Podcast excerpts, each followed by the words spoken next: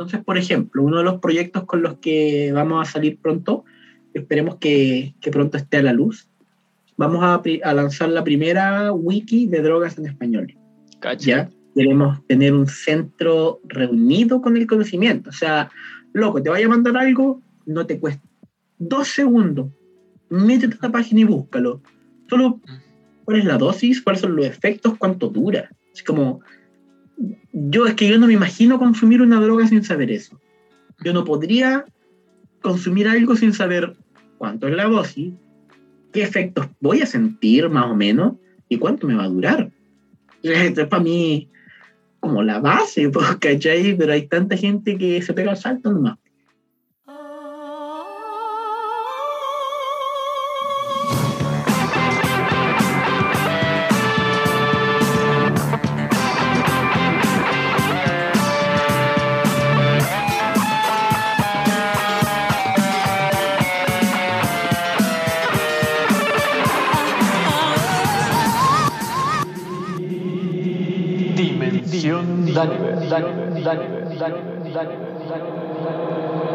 Hola, soy Daniver. Bienvenidos a mi podcast.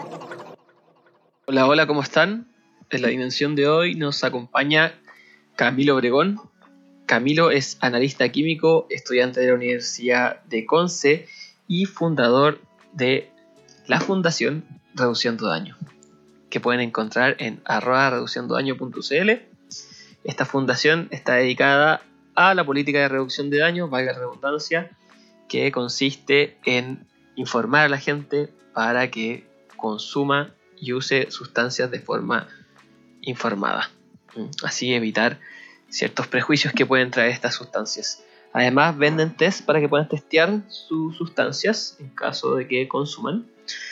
Les recuerdo que Dimensión Daniel eh, no apoya el uso de sustancias, pero sí apoyamos la reducción de daño y la información esta entrevista está increíble. Camilo es un gran, gran ser. Me sorprende que a sus 23 años esté levantando todo este proyecto que lo encuentro maravilloso. Así que les recomiendo mucho esta entrevista. Lo pasamos genial. Y como siempre, agradecido estén escuchando este podcast, el podcast más psicodélico de Chile y de Latinoamérica. Gracias por escucharme, gracias por apoyar este proyecto. Cada vez somos más, compártelo con su gente, pélenle el cable a su gente con este podcast. Eh, y bueno, disfruten este capítulo.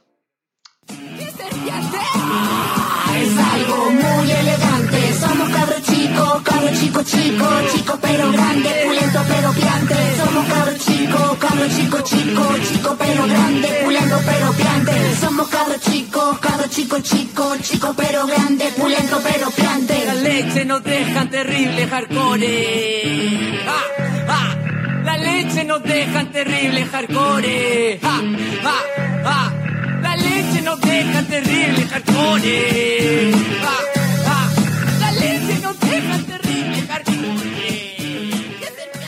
Buena, Camilo. Un gusto tenerte en el podcast. Muchas gracias por venir. Muchas gracias a ti por invitarme. Eh, un gusto estar aquí. un gusto estar aquí. Eh, Camilo eh, es el creador de Reducción de Daños, ¿cierto? RD. Reduciendo daño. Reducción de daño. Reduciendo daño. Reduciendo daño, eso. Reduciendo daño. Reduciendo daño.cl, ¿no? Reduciendodaño.cl.org, estamos internacionalizados. Perfecto. Eh, me hablaron ahí por, por reducción de daño, yo no había visto su trabajo, pero me habló creo una compañera tuya y me dijo, oye, pero, una entrevista con nosotros, porque yo creo que estaba buscando entrevistadores, o sea, gente para entrevistar para esta nueva temporada, para, estos nuevos capítulos.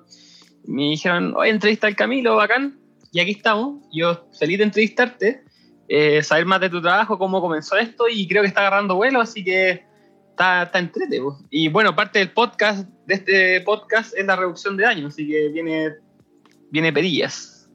100%, todo el rato. Bacán. Tú, bueno, hablaste con Isidora, que es la que hoy día administra la mayoría de nuestras redes, y es la que más tiene que ver con eso. Eh, yo lo hice en mi tiempo, pero digamos que el, equipo ha ido creciendo bastante y ya podemos ir, digamos, administrando esas cosas de manera más Bacán, qué bacán. Y claro, a mí me, me, dijo, te tengo una, una entrevista. Te tengo un panorama. Ah, bueno. panorama. Buenísima. Oye, Camilo, cuéntame tú, ¿de dónde eres? Cuéntanos por favor de dónde eres, cuántos años tienes, dónde Yo- estás ahora. Yo nací en Temuco, bueno, ahora en este mismo momento estoy en Temuco. Ujú, Yo nací en Temuco, pero yo vivo en Conce actualmente. Estudio en Conce, en la Universidad de Conce, estudio análisis químico. Eh, pero durante el- esto fue, digamos, como que en la pandemia me fui a vivir a Conce. Antes de eso yo vivía en Santiago y estudiaba en la Chile, Ajá. ahí en Independencia. Entonces, RD, digamos, partió allá en Santiago. Ese, ese fue su origen. Em, eso, RD partió más o menos hace tres años, a fines del 2018, ujú, fines del 2018, y la verdad es que, o sea, bueno, yo personalmente siempre he sido usuario, digamos, desde chico que consumo cannabis, por ejemplo, bueno, desde la media, porque porque voy a entrar en detalle, pero de la media. ajá. Entonces, claro, yo digo soy del sur, cuando llegué a Santiago llegué a estudiar y hasta ese entonces no tenía idea de la gran realidad de lo que eran las drogas en Chile. O sea, O sea, no sabíais que todo el mundo se droga. claro, el Temuco era un tema tabú, puta, constituir cualquier cosa era muy difícil. Eh, ¿Para qué hablarte de la cannabis? Pues, o sea, porro, porro, digamos, nada más que agregarle, porro, Ajá. hasta que, digamos, hoy en día ya eso ha bajado un poquito más. Pero vengo de un lugar donde la realidad de las drogas no era muy buena tampoco. O sea, mientras más al sur en Chile tú vas viendo que peor se pone, más caras se ponen y de peor calidad. Ujú, Eh, y claro, yo llego a Santiago a estudiar química, que es lo que a mí siempre me ha interesado mucho, me gusta mucho la química, me encanta. Y con este gusto que tengo también por las sustancias, por... eh, Mis cara de Walter White. Puta, sí. Ah, todo partió así, la verdad. Es que sí. yo- fue de a poquito cosas que me fueron interesando. Por ejemplo, a mí, eh, como lo primero que me fue acercando a, a lo que generó RD, que en ese momento era tener un laboratorio en mi, en mi casa, así como en mi living, era.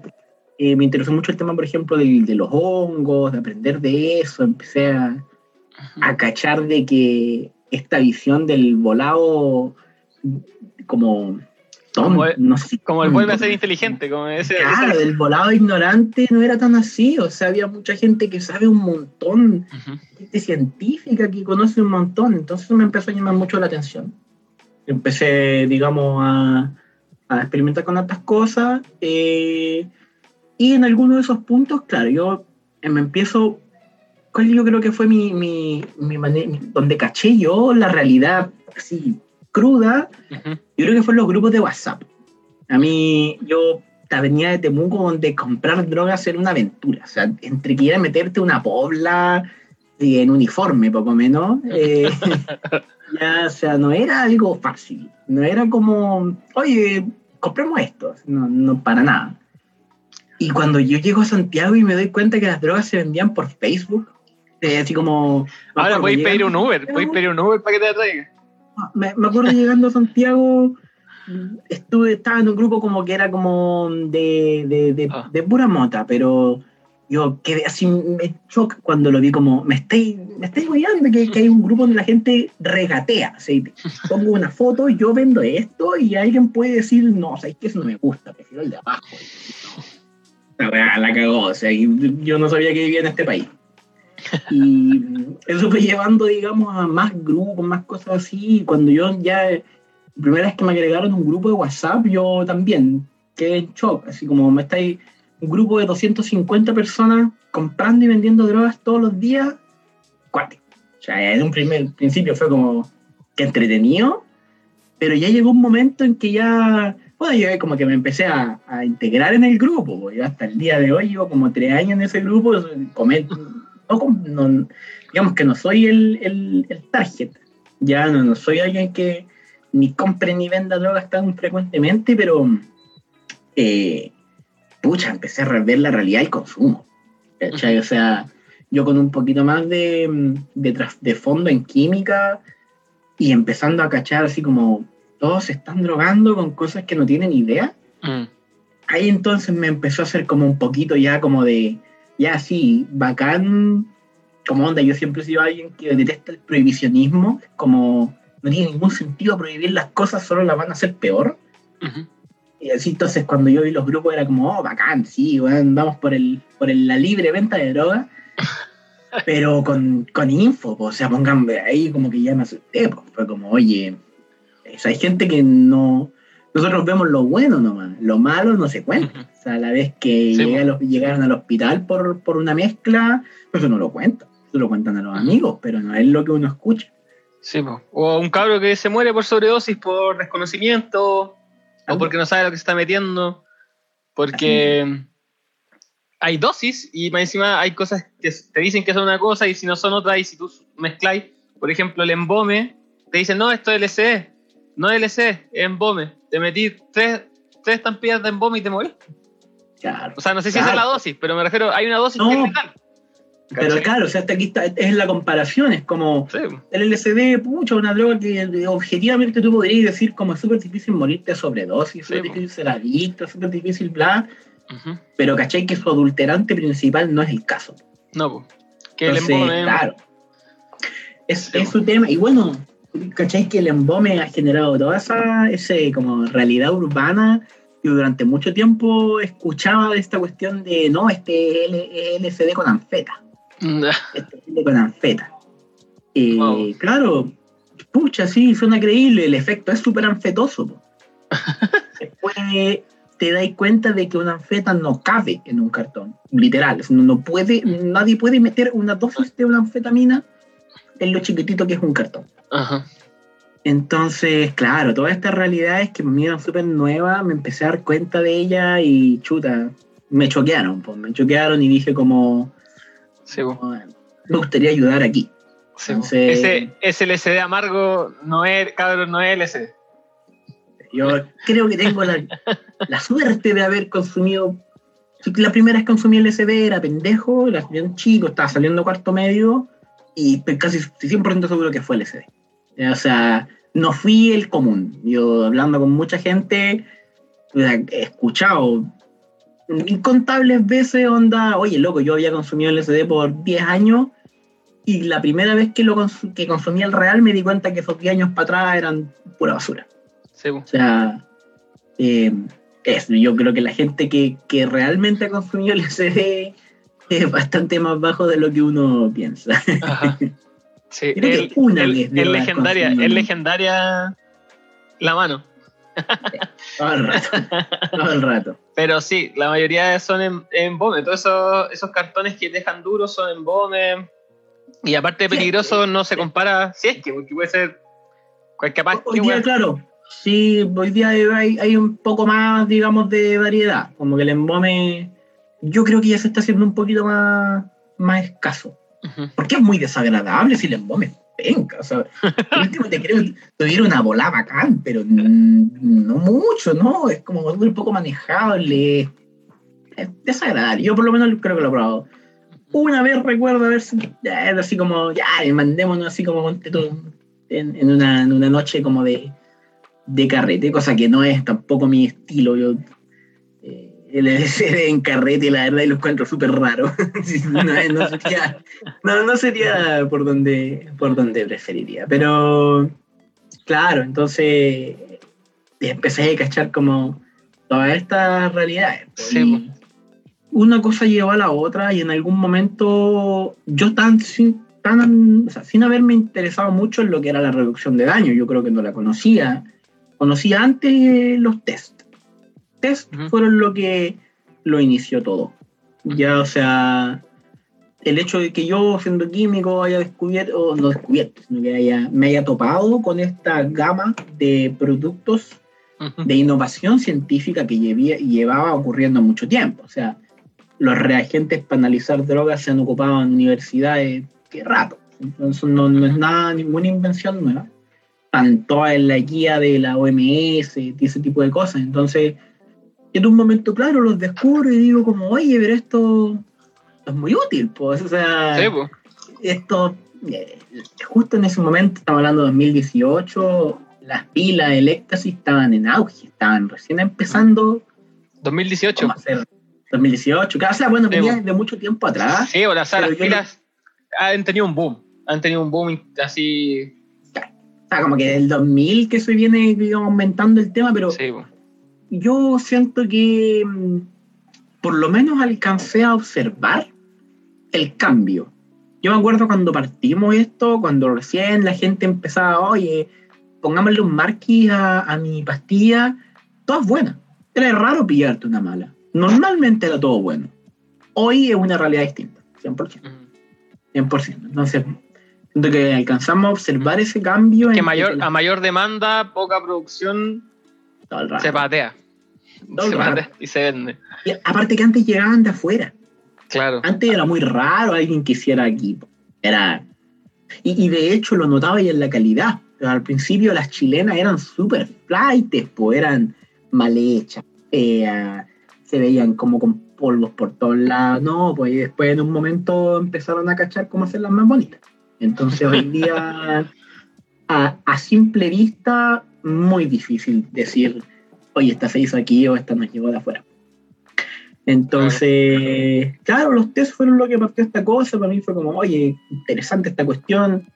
Al principio, no sé, lo empecé a vender como por Mercado Libre, así como eh, empezaron a tratar de llegar a gente con esto nomás y, y, y, y empezó a, hacer esta bola de nieve que hoy nos, nos tiene aquí. O sea, Ujú. la verdad es que ha sido un súper buen, un buen proceso y en algún momento de esto, o sea, re- eh, recién empezando con esta cuestión de los test, yo dije, oye, pero aquí tengo como un conflicto de interés.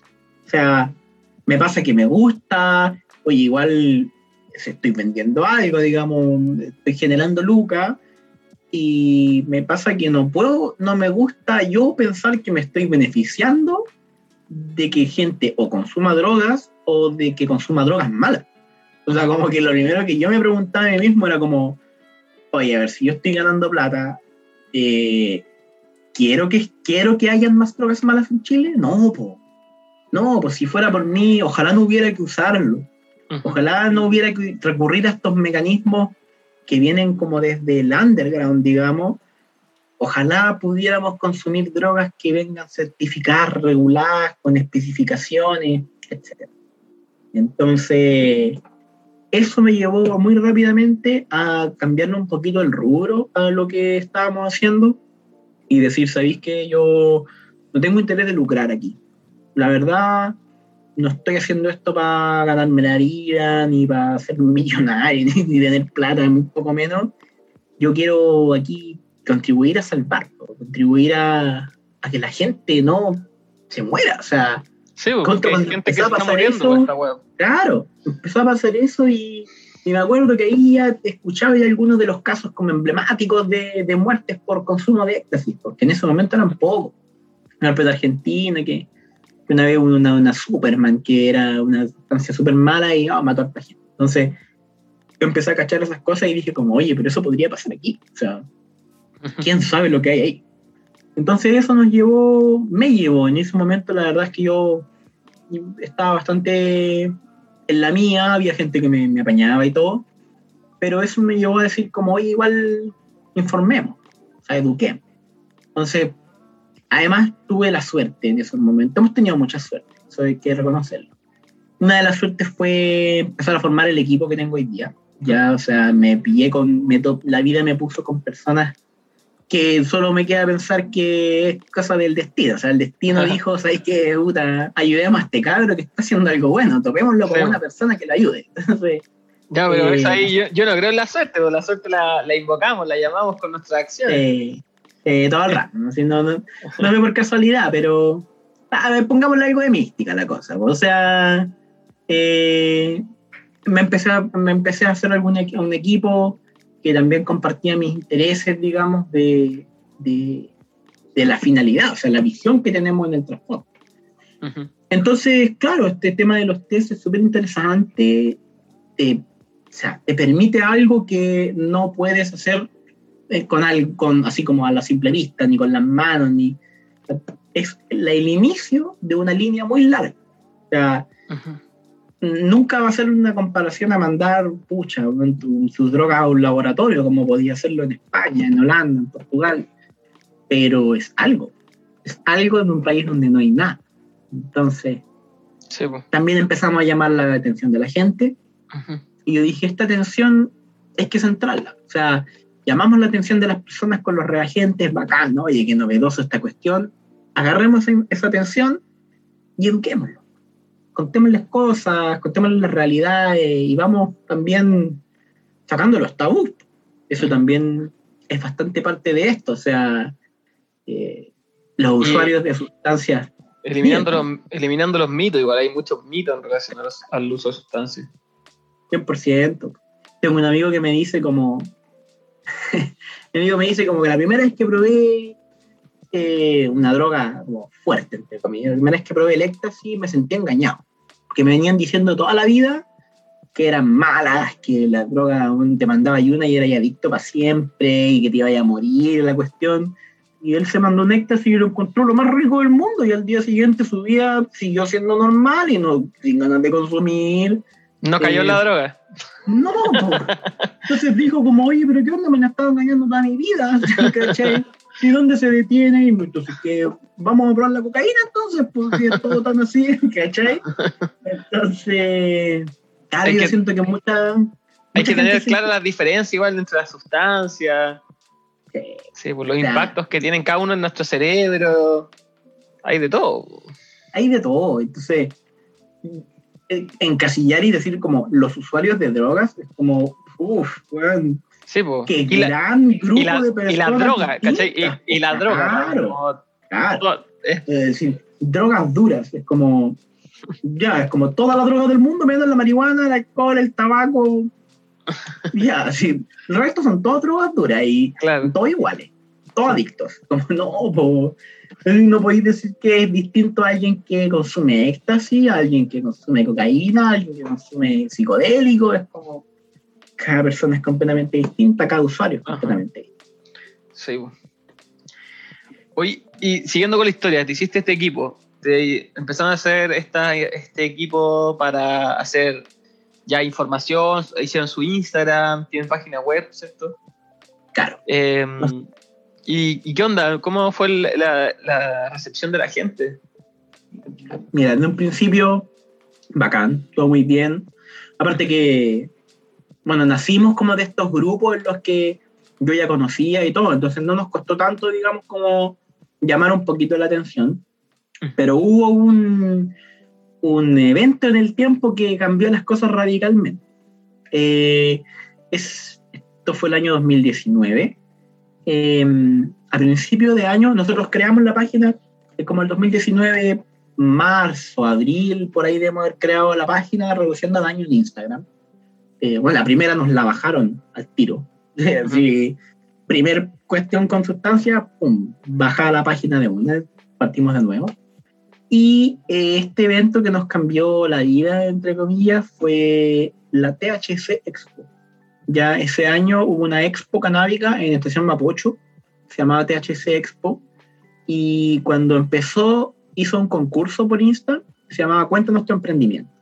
Y ganamos, o sea, arrasamos. Anda, era, era como por like en los comentarios y fue, no sé, 100 a 1 con el comentario que venía en segundo lugar. O sea, fue como...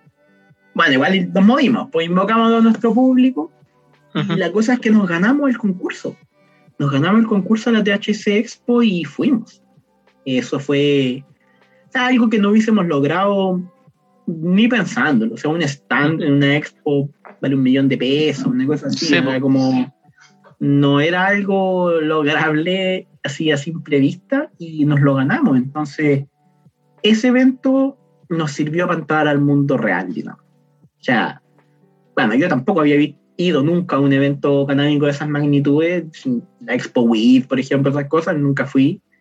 Pero, claro, igual me choqueó, pues así como, oye, yo pensaba que el cannabis igual era como tabú, o sea, como que igual le costaba y mira el manso evento que tenemos, o sea, la industria canábica es potente, digamos, no es, de, no es para menospreciarla, es, No, o sea, va, va con Claro. todo, va con todo la industria canábica. aparte, no sé, pues en ese evento te podéis pagar por fumarte un DAF, por una abstracción, y así como, oh.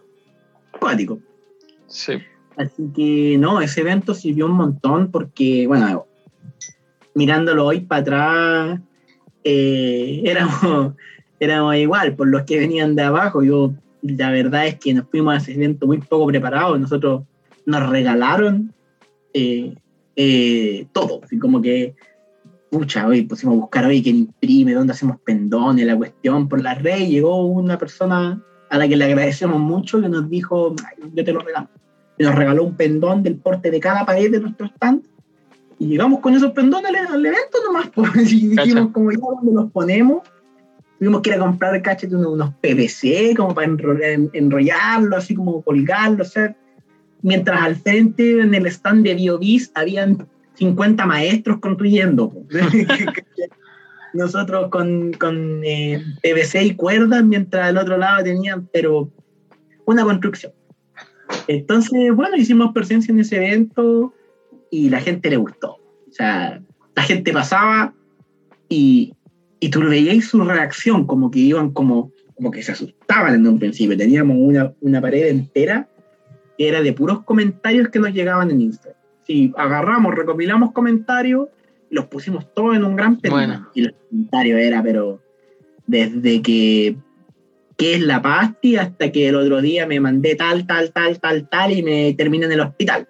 Entonces la gente iba caminando como por el evento y de repente empezaba a leer como esa mansa de cuestiones y como que se iba asustando, iba cambiando hacia donde estábamos nosotros y como que hoy se iba a sorprender. Entonces, eh, ese fue un muy buen evento para esto y fue yo creo que lo que nos eh, lanzó, digamos, un poco más a la fama.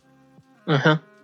Eh, bueno, igual nosotros siempre hemos como tratado, o sea, lo que más podemos hacer es apañar a este mundo canábico, es muy igual a después. Después de eso, la mayoría de los eventos los que hemos ido, así como eventos grandes, entre comillas, tienen que ver con cannabis. Todas las Sí, expos Es que claro, como que el mundo canábico está muy de la mano con, con el psilocibe, con el SD, como que de, de alguna manera están ahí todo mezclado todo este mundo. Pero el, el- el THC, el- la marihuana es, es la sustancia que ya se aprobó, o sea, prácticamente el consumo socialmente. O sea, es muy raro que alguien te, te paquee por fumar marihuana. O sea, ya nuestra generación, un poquito más arriba, estamos todos como normalizados el consumo. Pero igual, igual me he encontrado Sí, hay. cannabis que es como bien cerrada. ¿no? Que era un poquito más abierto, pero no, es más, hay mucha gente que consume cannabis que cree legítimamente que el cannabis no es una droga. Nada, Como si la palabra droga fuera algo malo. claro. ¿cachai?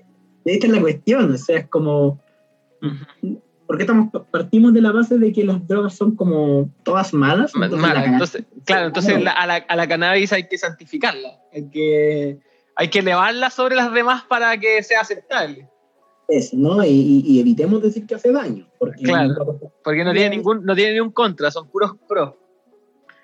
Sí, pasa con esto con la cannabis y con lo que está empezando a pasar con los, con los hongos también, que Ujú. Como que siento que todo tiene que tener fines médicos ahora. claro. Como que no, no resulte, no, es que los hongos pueden tener fines médicos. Oye, pero ¿y los recreativos? ¿Qué tiene de malo? Sí. ¿cachai? Oye, que el cannabis es solo medicinal. Claro. Es que es una forma de validarse igual en el estatus, como esa, claro, en el status quo, como una forma de validarse. Como decir, como, ay, no, si yo no, me- no es que me esté volando, es que yo estoy tratando una, una enfermedad. Que tengo dolores. Sí. Eh, Pero sí, concuerdo completamente en ese, en ese punto. De hecho, no sé, creo que ya lo mencionó el podcast, pero había un, un, un chamán que trataba adicciones con ayahuasca, que decía que eh, le preguntaban pues, cuál era la, la- la sustancia más difícil con la cual lidiar, con superar una adicción. Y todos pensaban que iba a decir la heroína, la cocaína, eh, drogas duras, pues. ¿cachai? Y no, y dijo que la más difícil es la marihuana. Porque el, el- el adicto, así dijo, el adicto de marihuana basa su consumo en, en la creencia de que la marihuana no es una droga. Y que, y que no es adictiva. Entonces, de ahí, de sacarlo de esa idea es imposible. po. Súper difícil, ¿cachai? Entonces, eh, ahí hay que tener ojo, porque hay que aceptar que esa sustancia eh, es una droga en el sentido que es una sustancia que modifica nuestro estado de conciencia, nuestro estado normal, nuestra homoestasis. Entonces, esa creencia creo que es peligrosa. De hecho, nosotros como que no. Ahí te escucho, te escucho medio mal. Ahí le voy a poner pausa. Volvem- volviendo, volviendo. eh, estábamos hablando de. Nos fuimos a servir un copetito después de esa falla técnica. Eh, estábamos hablando de eh, la marihuana. Como este- esta creencia, ¿cierto? Que puede ser un poco peligrosa. Ahí No, una droga. Claro, que esta creencia que era una droga. Y, y que, claro, de repente, como para. Con todo este juego, igual. Es un juego político, esto, igual. De, de elevar la sustancia sobre las demás para poder legalizarla y todo lo que incluye eso, porque también hay mucha plata metida. Eh, yo. Me pasa, quiero aclarar que yo siempre siento que bardeo mucho la marihuana en el podcast, pero no tengo nada contra la marihuana. Simplemente creo que como reducción de daño hay que tener ojo con ese tipo de cosas y entender también el contexto social y político que está viendo la marihuana porque está moviendo mucha plata. Y cuando, está, y cuando se mueve plata, gente, entran los poderes fácticos a, a meterse, ¿ya? porque les conviene. Entonces ahí empieza todo un juego, una campaña de, de sobreconsumo de marihuana. O sea, ahora todas las celebridades fuman marihuana, la marihuana es muy bien vista, está muy bien publicitada. Entonces también es como el alcohol toma alcohol. Toma, toma, toma, toma. El alcohol es, es bacán. Une a la familia y, y comerciales de piscola. Después van a haber comerciales de marihuana. Pero al igual que el cigarro, hay que tener claro que el cigarro mata. ¿Mm? Claro, claro, el hay que tener que el, que el alcohol también tiene su. Que te podéis volver alcohólico, que tiene su, su- sus contras, ¿cachai? Y la marihuana ahora va para arriba, todo bien, todo bien, pero hay que tener claro siempre que nada es perfecto. Yo como usuario de cannabis eh, me encanta, me encantaría, obvio que ver la marihuana legalizada, me encantaría poder, digamos, eh, vivir realidades como la de Canadá, la de Estados Unidos en este momento, de Holanda. Pero claro, pasa eso, que no es solo decir todos consuman, ¿cachai? Es distinto, entonces, en los mismos eventos, como que nos costaba llegar con nuestra parada de la reducción de daño, porque entonces tratábamos, tratábamos como de ignorar la marihuana cuando nos íbamos a eventos de marihuana, ¿cachai? Porque Claro. era como, si nos ponemos a hablar de marihuana, no te va a gustar lo que vayas a escuchar. Estás en un evento donde están vendiendo semillas en todos lados, está volado como pasa. No queremos, no, no, de verdad no, no, la gente no, en ese estado, no reacciona bien cuando le decís como, oye, pero eso es una droga, igual que la que estamos eh, Sí, como enseñando aquí. Y tal vez no te hace tan bien fumarla cuando te despertáis hasta que te acostáis. claro, claro. Eh, Estaba ahí, cabrón, estaba ahí, no, no lo estoy enjuiciando. no, si al fin y al cabo yo creo que igual aquí hay que aprovechar las cosas que tiene la marihuana, que ha sido una buena manera de eliminar tabú, Mm. ¿ya? O sea, creo que las generaciones más antiguas de verdad como que crecieron con esta imagen de que el marihuanero era como malo. Mm. Hablando con los nacidos Sí. en el 70, 80, por ahí. Cayó en la droga, cayó en la droga. Estoy Claro. volado, estoy volado. Aunque, aunque a- aún así, aunque Chile tenía un pasado bastante canábico, en Chile los 60 más atrás, se- según entiendo, la marihuana se consumía bastante, no era tan, tan mal vista. Entonces llega la penalización, y, a- y aquí es lo que va todo, o sea, el tema del prohibitismo, Mm. es prohibirle a la gente que haga las cosas, la- solo lo va a hacer más deseado, solo va a hacer el mercado más rentable. Sí, pues. Yo creo que si bien hay mucha plata metida en la legalización de la marihuana, en que se legalice, también creo que hay mucha, mucha plata más oscura metida en que Claro. no se. No se legaliza. Claro, hay mucha gente a la que no le Sí, conviene. Sí, pues. Entonces, eso. Y bueno, lo mismo con el tema médico, por lo que hayamos hablado. O sea, ya sí, ok, tiene propiedades medicinales, 100%, pero tampoco la endiosemos. O sea, hay gente que trata todo con cannabis. Todo. No, cannabis sirve para todo. Me duele la guatita, subito. Y, y claro, y ni siquiera dosis alcaloide, ¿no? Todo cannabis. Sí. A mí, por ejemplo, una de las cosas que me gustan de la cannabis es que, como una manera bizarra de decirlo, pero como que la cura la- al consumo de cannabis es la cannabis. Yo creo que una de las curas, la- lo que hay, el problema que hay hoy en día es el exceso de THC, Mm, más que el consumo de cannabis. sí. Hoy día, mm, vamos, mi, mi planteamiento de aquí es, ¿qué tan cerca está hoy la marihuana de ser una droga dura? Porque... Yo creo, que, yo, creo, yo creo que está como a 5% de, AT- de ATHC por pito. ¿Cachai? O sea, ya sí, te creo la bola de antes, que todo era como, no, sí, esta cuestión viene del, del piso, de la tierra, y que aquí está, ya, ok, pero Sí, empezamos a modificarla genéticamente, empezamos a alterar los porcentajes que había de cada cosa. Y no solo eso, ahora lo empezamos a extraer. sí, Entonces ahora la gente no se anda fumando su pitito, anda ahí con su extracto. Pasa piola, no mete olor, pero puede estar volado todo el Y, día y mucho que hay más hecho zapato, que hay hecho Es zapato, apretar un botón, es apretar ¿Eh? un botón y que hay inhalar, zapato. Oh. Sí, igual, para que a lo mejor las personas que no son usuarios de cannabis que escuchan el podcast, que me imagino que sean- deben ser los menos, por el tipo de podcast que es este, pero eh, antes la marihuana tengo entendido las plantas como normales, por decirlo así, naturales, así como la, la de campo, que le, le decían. La vieja escuela, sí, pues, la de campo, ¿cachai? Como, eh, tenían como un 5% de THC, 5 o 6, una cosa así. Y, y no solo eso, tenían mucho más CBD. También, pues. Tenían mucho También, más. que, es la, que es la parte más, que es la parte medicinal efectivamente. La parte, el CBD es la parte Sí. medicinal y no solo eso, es, el CBD y el THC son un yin y un yang. O sea, por ejemplo, el CBD, el THC es un ansiógeno, o sea, causa ansiedad. Ansiedad. Esta cuestión de fumarse un piro y sentirse paqueado, sentirse psicoseado, es mucho más común de lo que uno piensa. Es como que literal hay mucha, mucha gente a la que le pasa. Y hoy, hoy día conozco mucha gente que no mira mal la marihuana, la acepta, todo el tema. Es más, han probado, pero no les gusta porque los No. psicosea. Los deja pero paqueadísimos. Y eso es exceso de THC. Eso es, no solo le aumentamos los porcentajes, sino que nos metimos con el balance que había en ella. Porque antiguamente la marihuana tenía este balance en el que coexistía el CBD y el THC. Entonces, bueno, no, no, no es que sea malo, pero los holandeses son los pioneros en eso. Los holandeses empezaron a, a- a, digamos, a meterse en el tema, a cachar, a, a buscar cepas de, de tal lado, de tal lado, cruzarla.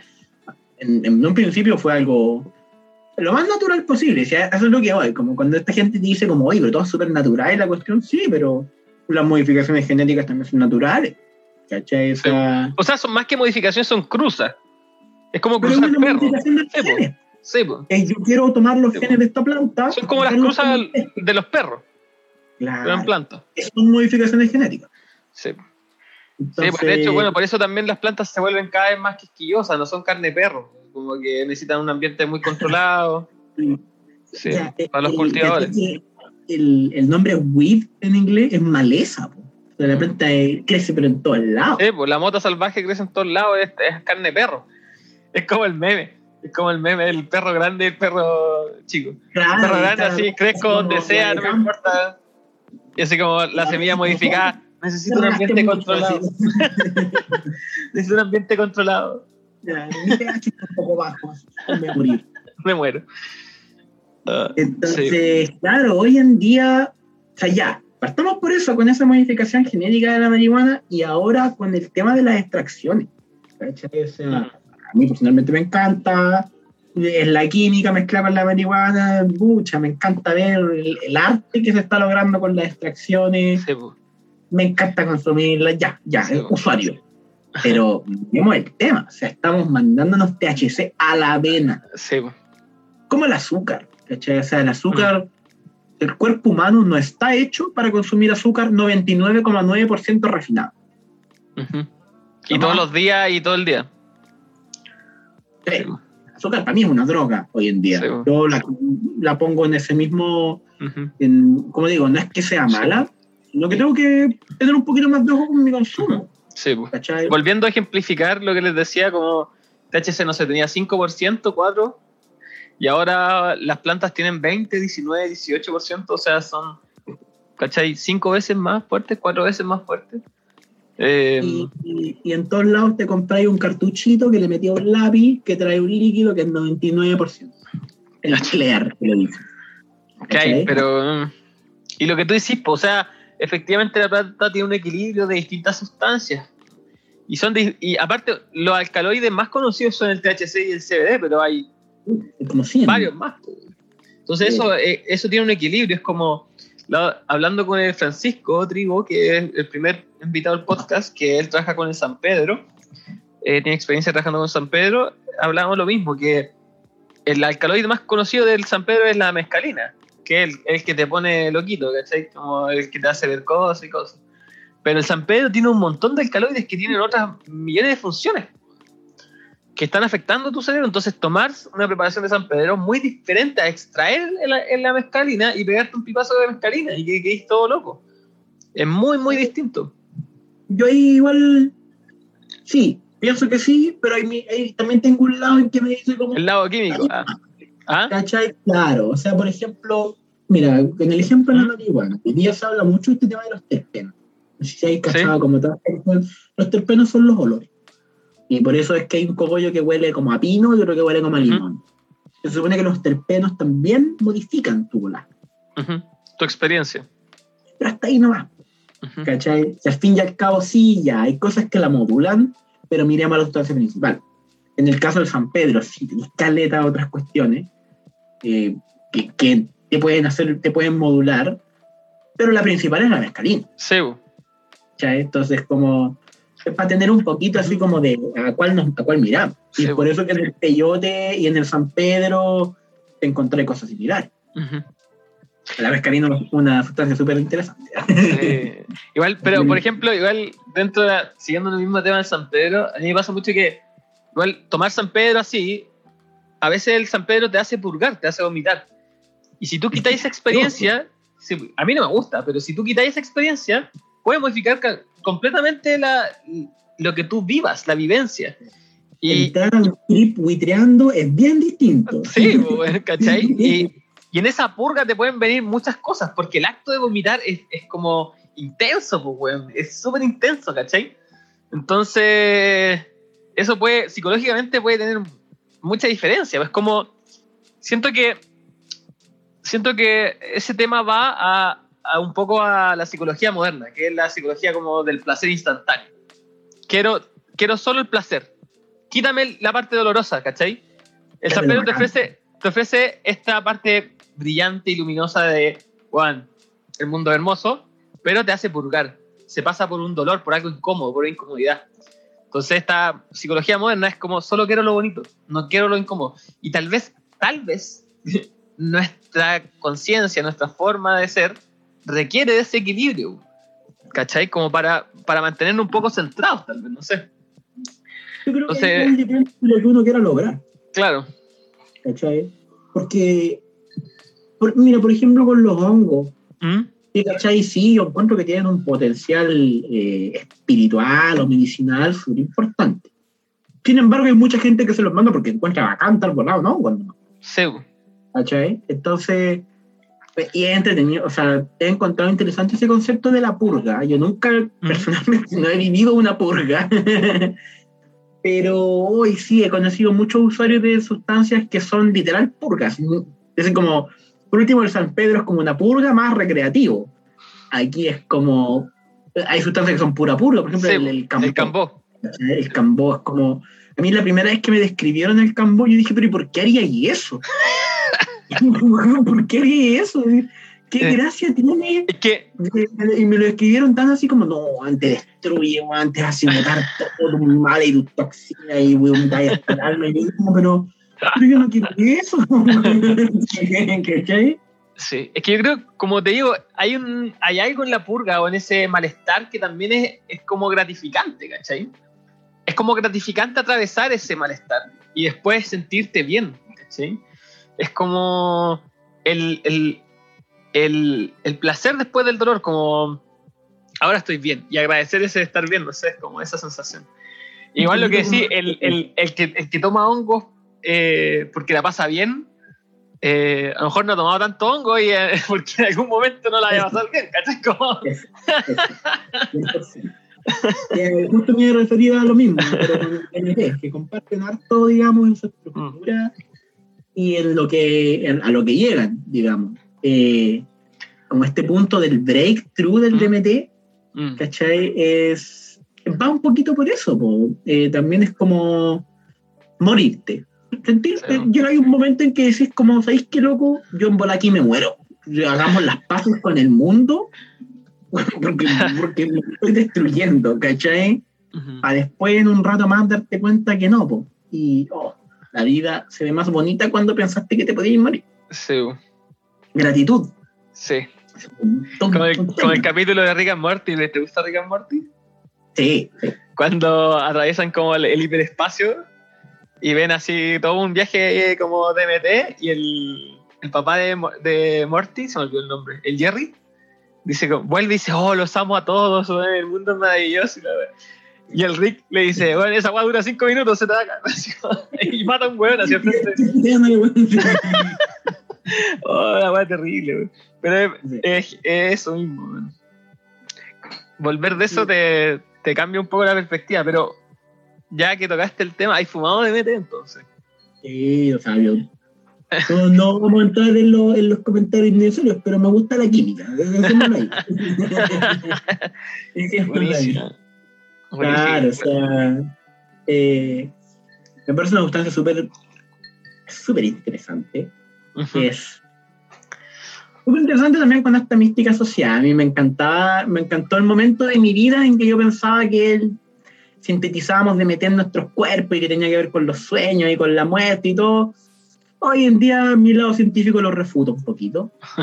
Pero ya, bacán. Es una sustancia súper interesante y que el ser humano la ha consumido desde tiempo. uf. Yo creo que lo que más me llama la atención del DMT y de la ayahuasca Ujú. es como cómo lo encontraron. ¿Sí o no? ¿Cómo? Juan, la de plantas que tenéis que mezclar para darte cuenta que esas dos hacen eso. Ah. Y la casa, bueno, en, en- en Australia, Claro. en Australia los que tocan didgeridoo eh, eh, eh, hacen toda su ceremonia y todo gira en torno al árbol de la acacia, que es, la que más tiene po, weón. Pero creo, tengo entendido que nadie ha descubierto si los locos consumían DMT, pero adoran mucho la acacia, ¿cachai? Entonces, ¿por qué? Así como, en algún momento yo creo que tuvieron que ha- hacerla, ¿cachai? Y ahí, ahí entran dos cosas. Una es como pro y error y que en verdad eh, antes se mandaban y se comían lo que fuera y gozaban todo lo que había y trataban de experimentar con lo que fuera. Y si se muere, notémoslo para no hacer esa combinación. Sí, pero está la visión chamánica, ¿cachai? Que por ejemplo hay un libro que se llama Serpiente de la Luz, creo, que es de un endobotánico que fue al Amazonas y que fue a anotar como el conocimiento amazónico de las plantas de la, de la gente de allá y que él no entendía cómo ellos sabían tanto y que sabían cosas que ellos ni siquiera sabían. Y el chamán le dice es porque, porque nosotros hablamos con las plantas. ¿cachai? Como nosotros tomamos ayahuasca y hablamos con las plantas y ellos nos enseñan, ¿cachai? Entonces, ya, pero toman ayahuasca. Entonces, ¿quién, quién le enseñó la ayahuasca, ¿cachai? Pero tiene una lógica espiritual, o sea, tuvieron una visión, una revelación que le dijo, weón, toma esta weá, ¿cachai? Y que ahí depende de la experiencia de cada uno, pero a veces me es más fácil creer eso que probaron tanto, porque, weón, en la, en la selva ah, tenía animales que te van a matar, tenéis plantas que te van a matar. Yo creo que probando, probando se mueren todos. ¿Ah? En el Amazonas todo te mata. ¿Cachai? Entonces, eh, no creo que hayan probado tanto, si no, es extin- ex- extinguido, pues, weón. Así como. De alguna, había otra forma de, de obtener conocimiento que está más allá de nuestra visión occidental, yo creo, weón. Eh, ¿Has escuchado alguna vez la, la teoría de Terrence McKenna del, del Stone Ape, del, del mono volado que le del mono volado, sí, pues, del mono de los hongos. pues, weón. Yo, yo siento que se como que se eh, minimiza en su lema, como decir, oye, los humanos somos inteligentes porque consumimos hongo. Mm. No es tan así, no, no es que no es que nos mandamos un hongo y evolucionamos, ¿no? Claro. Pero yo lo veo por otro lado y a mí me gusta bastante porque yo pienso que el ser humano tiene la fe en él. No podemos decir que el ser humano no es espiritual. Literal, todas nuestras culturas pasadas se inventaron un dios, un, un de dónde venimos, un- cuál es nuestra conexión con la tierra. No es que o sea, partió mu- mu- muchísimo antes que la Biblia. O sea, venimos desde, Sí, tenemos la espiritualidad, la espiritualidad nosotros la sintamos o no. Eh, y lo mucho que eso se asemeja o que da o que tiene que ver, para mí yo lo veo con el receptor en particular que se encarga de, de la onda, pero, pero con la molécula, podemos decir. O sea, que la gente te diga con el DMT, yo conocí a Dios, yo hablé con Dios, yo siempre me lo he encontrado súper cuático. Yo, Bueno, yo me acuerdo un amigo, un amigo que, que más o menos creencias parecía, yo no creo en Dios, pues, perdón por eso, ya, o sea, no, no- soy alguien creyente y él tampoco, pero me acuerdo que él una vez probando las dosis heroicas, es algo así, grande, ujú. me dijo yo estaba en esa y yo les pregunté a ellos de a dónde vienen y me llegaron a ver el universo y yo, yo escuché eso y pero ¿a quién le preguntaste? A ellos. Pero, ¿cachai? Entonces, pues yo, yo personalmente nunca lo he sentido, nunca he sentido que estoy hablando con un ente. Yo, las veces que lo he sentido, he sentido que hablo conmigo. Pasado por, por, por algo, pero no, como que yo siento que ahí hay una, quizá un tema de estructura mental mía o de, de, de- de cómo tengo creado mi, mi conciencia, en, en que me cuesta creer que, que hay algo más allá. Ajá. Pero es tan cuático, la sensación la encuentro yo como de que hablaste con un dios, ¿cachai? De que te, te hablaste con lo superior, te mostraron cómo eran las cosas. Y yo creo que tiene mucho que ver con nuestra espiritualidad, entonces yo creo sí, creo súper posible que nuestra espiritualidad humana tenga que ver con el uso de ciertas sustancias, 100%. O sea, para mí no me cabe duda, la verdad. Tú no lo dudáis. No lo dudo, o sea, que bueno. Te pegáis un pipazo de changa bien puesto y van, se te aclara la película así de una. En el sentido de que aparecen, aparecen muchas cosas que, que si te gusta un poco la religión, la simbología, no sé, como... O después de fumar vaya a buscar todas esas cosas, es como chucha, parece que hay algo acá, po. como que no... No sé, yo tampoco sé explicarlo, ¿cachai? Yo también, yo siempre, yo he vivido muchas experiencias muy extrañas en mi vida, pero con, con esto de la sustancia y, y fuera de la sustancia, y siempre trato de mantener una visión como escéptica, pero creo que es como para mantenerme cuerdo, porque aceptar como toda esa weá es como chucha, está difícil. Eh, Sí, entonces como que me gusta jugar al escéptico, pero, mm, pero es difícil, es difícil de aceptar y explicar, o sea, yo me acuerdo de un amigo... escéptico ¿Ah? que te sorprendís, caleta. Sí, pues, sí, pues, es como... eh, y también no me lo tomo tan en serio, como que me, puedo reír porque también hay gente que de repente se pega un pipazo y, y, y te armáis una secta. ¿Cachai? y es súper fácil caer en esos juegos, o sea, volví herir iluminado, pues. ¿Cachai? Hablaste con Dios, pues. Entonces, eh, por ese lado lo veo así, pero, pero claro, o sea, yo tengo un amigo que también era súper como como cerrado, por decirlo así, o, o sea, no sé si no creyente, porque al final todos creen en algo, ¿cachai? Como, o sea, uno mismo, ¿cachai? Como, eh, pero todos tratan de... Lo que, lo que se llama Teo. Sí, pues es que el ateo al final, igual creí la ciencia, ¿cachai? Creí, te- tenía un mito, un mito que te trata de explicar la realidad de algún aspecto, ¿cachai? Pero ese mito en cualquier momento se desmorona porque llega uno nuevo que lo explica mejor, ¿cachai? O, o- o vives algún suceso que está fuera de tu mito y te caga. ¿cachai? Entonces, eh, al final todos sustenta- sustentan su experiencia de vida en, una, en un mito, en una creencia, ya sea el método científico, sea una religión, sea...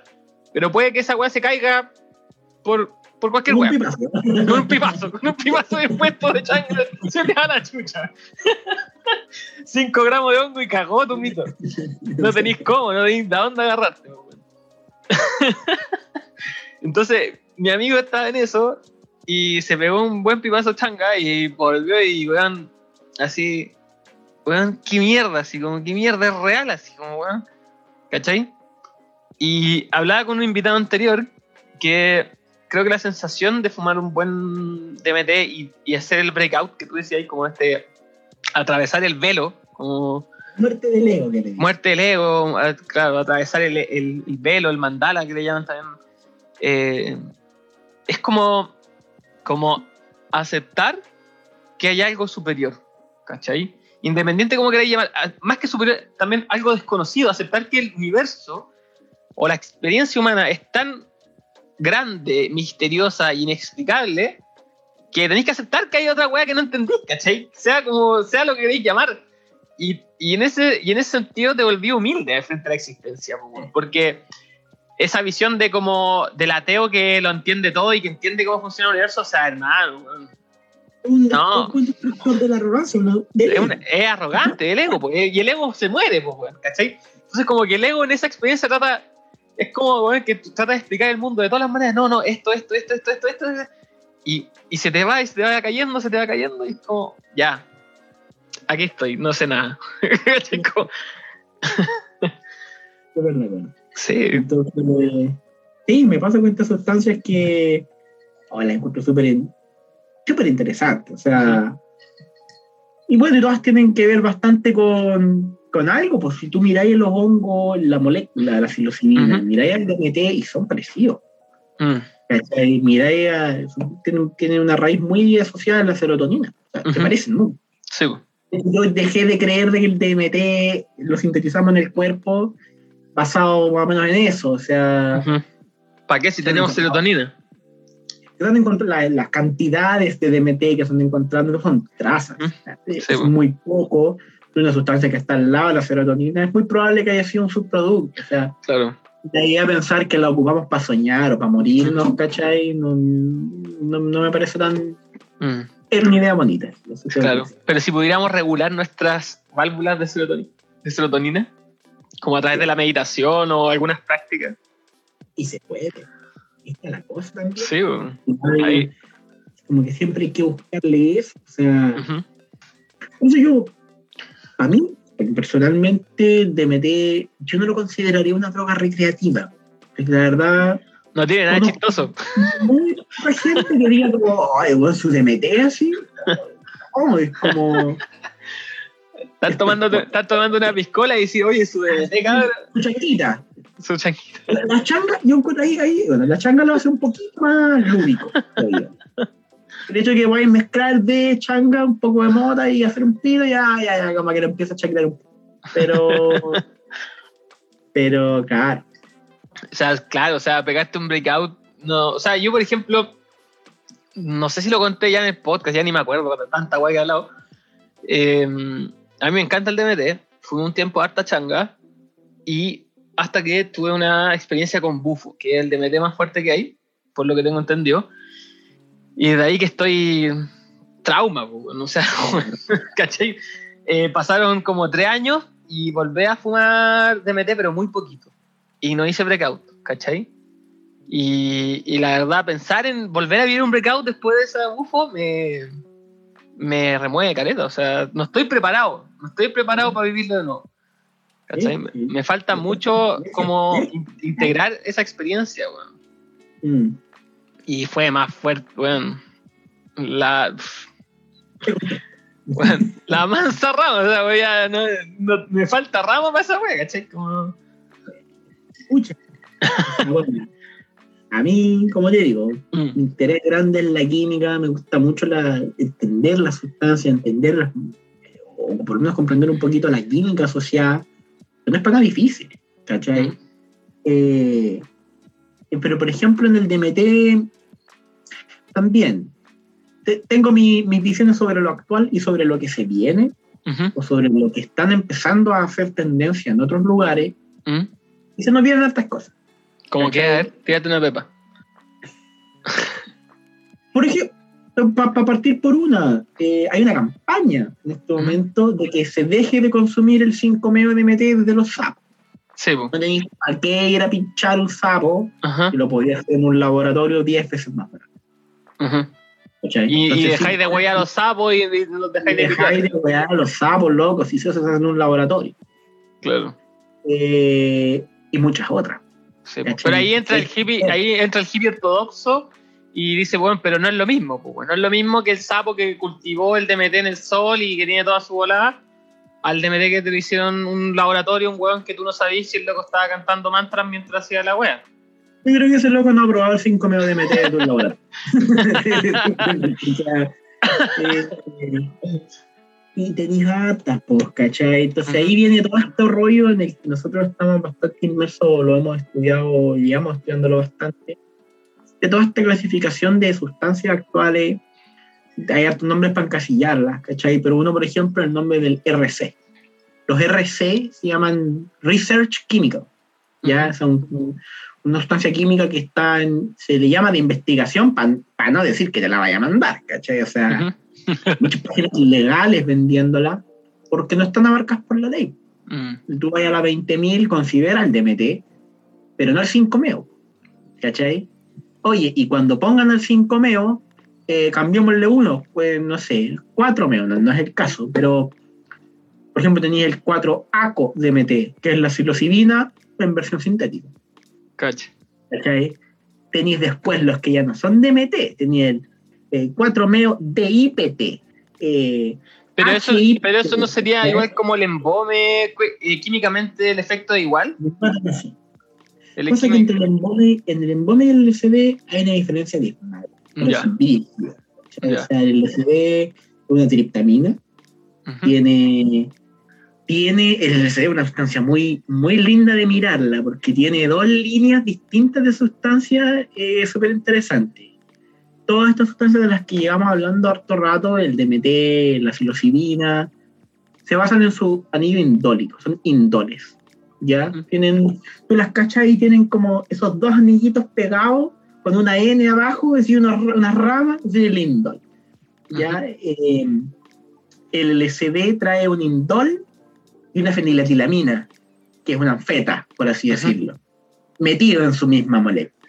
Ujú. Por eso tiene como esta acción serotoninérgica, súper psicodélica, Sí, toda la onda, pero también súper dopamínica. Sí, porque hay terrible es- parado. Es, es estimulante, po. Sí, pues.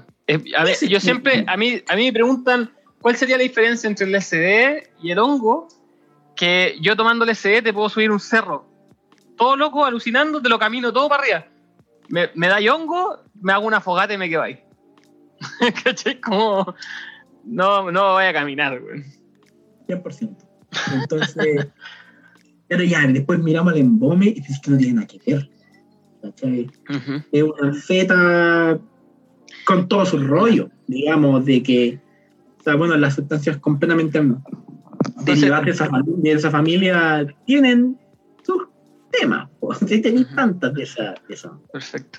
Oye, entonces lo que tú decís que estas, estas tendencias que vienen es como a hacer estas sustancias que son y casi como iguales, pero con una pequeña diferencia química como para saltar un vacío legal. Exactamente. Un ejemplo más concreto, eh, ya, la ley dice el LSD es ilegal, pero el químico lo vio y dijo, "Ch, ahí le voy a cambiar 1P LSD. Mm, Y el 1P LSD está cada vez más común. Yo Cacha. lo compré en cualquier, no, en cualquier lado, pero, es más comprable. ¿Cachai? O sea, Pero- pero, oye.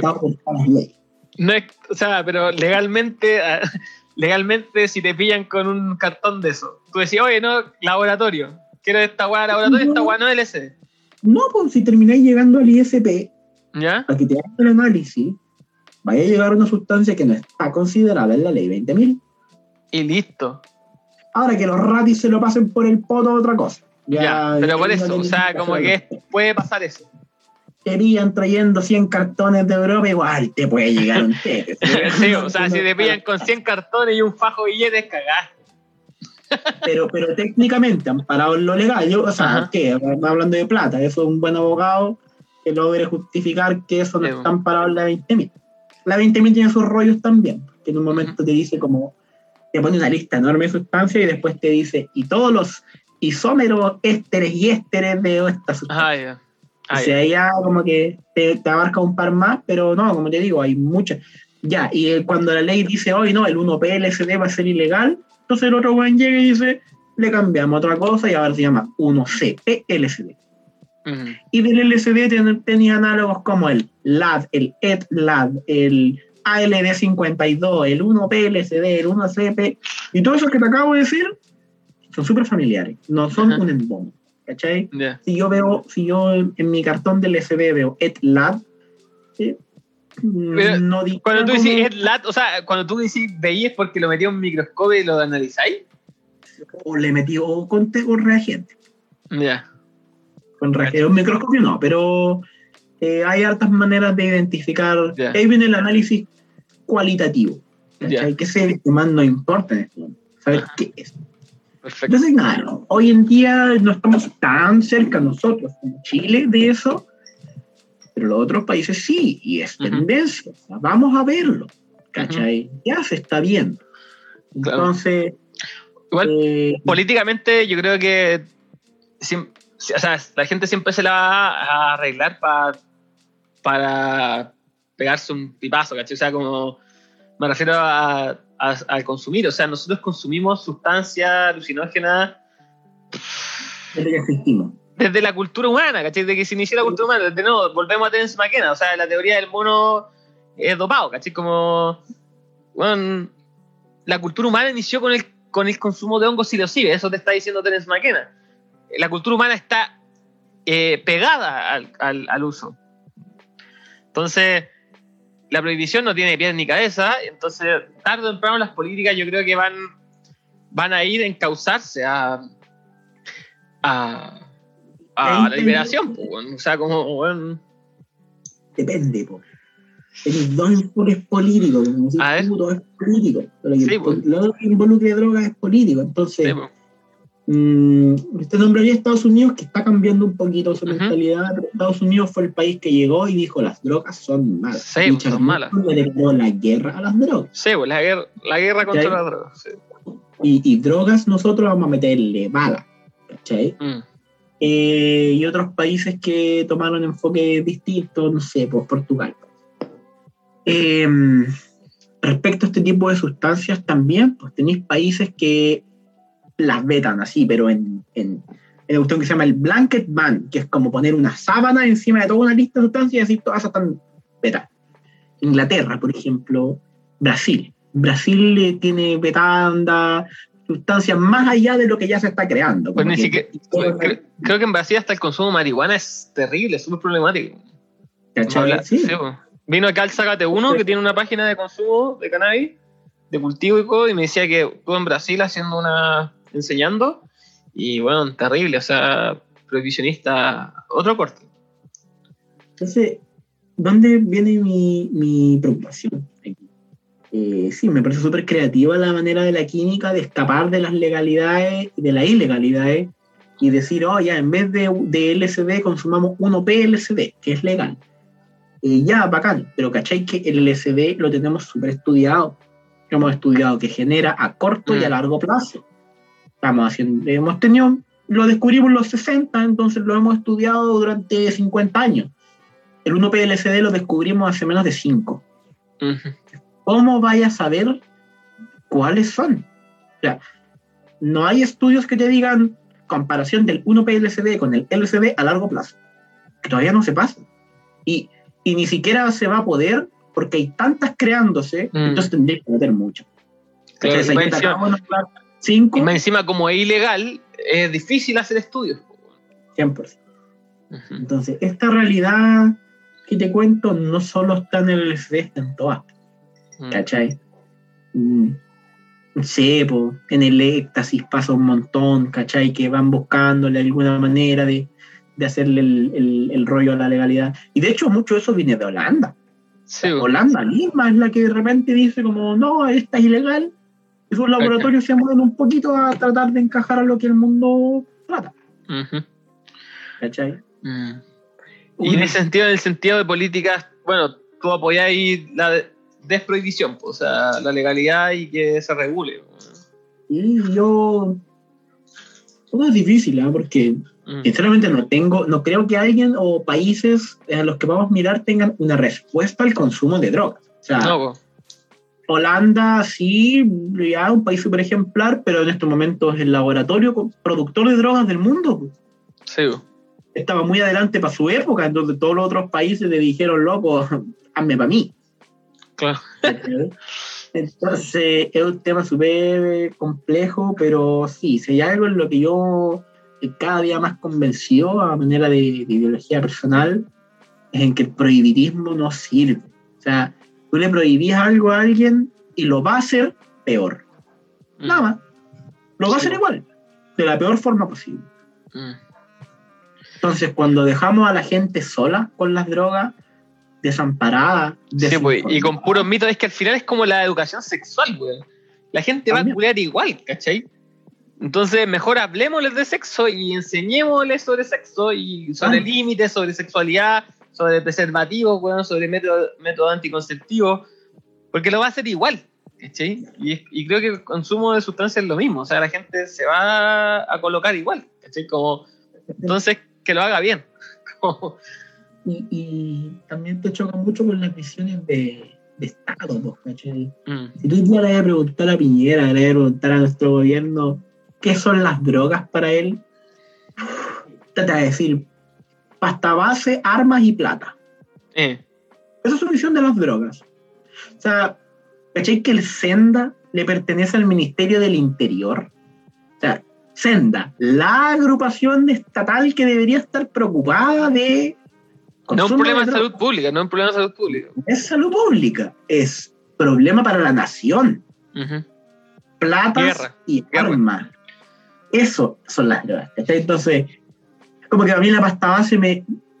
Como. Ya sí, una droga súper conflictiva, ojalá abarquemos esos problemas, pero ¿sabéis que hay 50.000 otras drogas? No podemos quedarnos No, y la- con y la pasta base- la pasta base- la pasta base al final, no, o sea, no, no podría hablar por los pastabaceros, pero en mi visión y por lo que he escuchado al final, el pastabacero toma pasta base porque no se puede meter nada más, ¿cachai? Una droga política. Sí. La pasta base no es una droga. No sé, es distinto a la persona que decide, oh, ¿sabes que una fiesta hoy día me va a mandar una pila porque puta, me gusta caleta el tecno en, en éxtasis? Y el pasta base no es eso, está, está tratando de abarcar y de pasar miles de otros problemas con el tema. Entonces, es completamente distinto, pues son mundos tan distintos. ¿Cachai?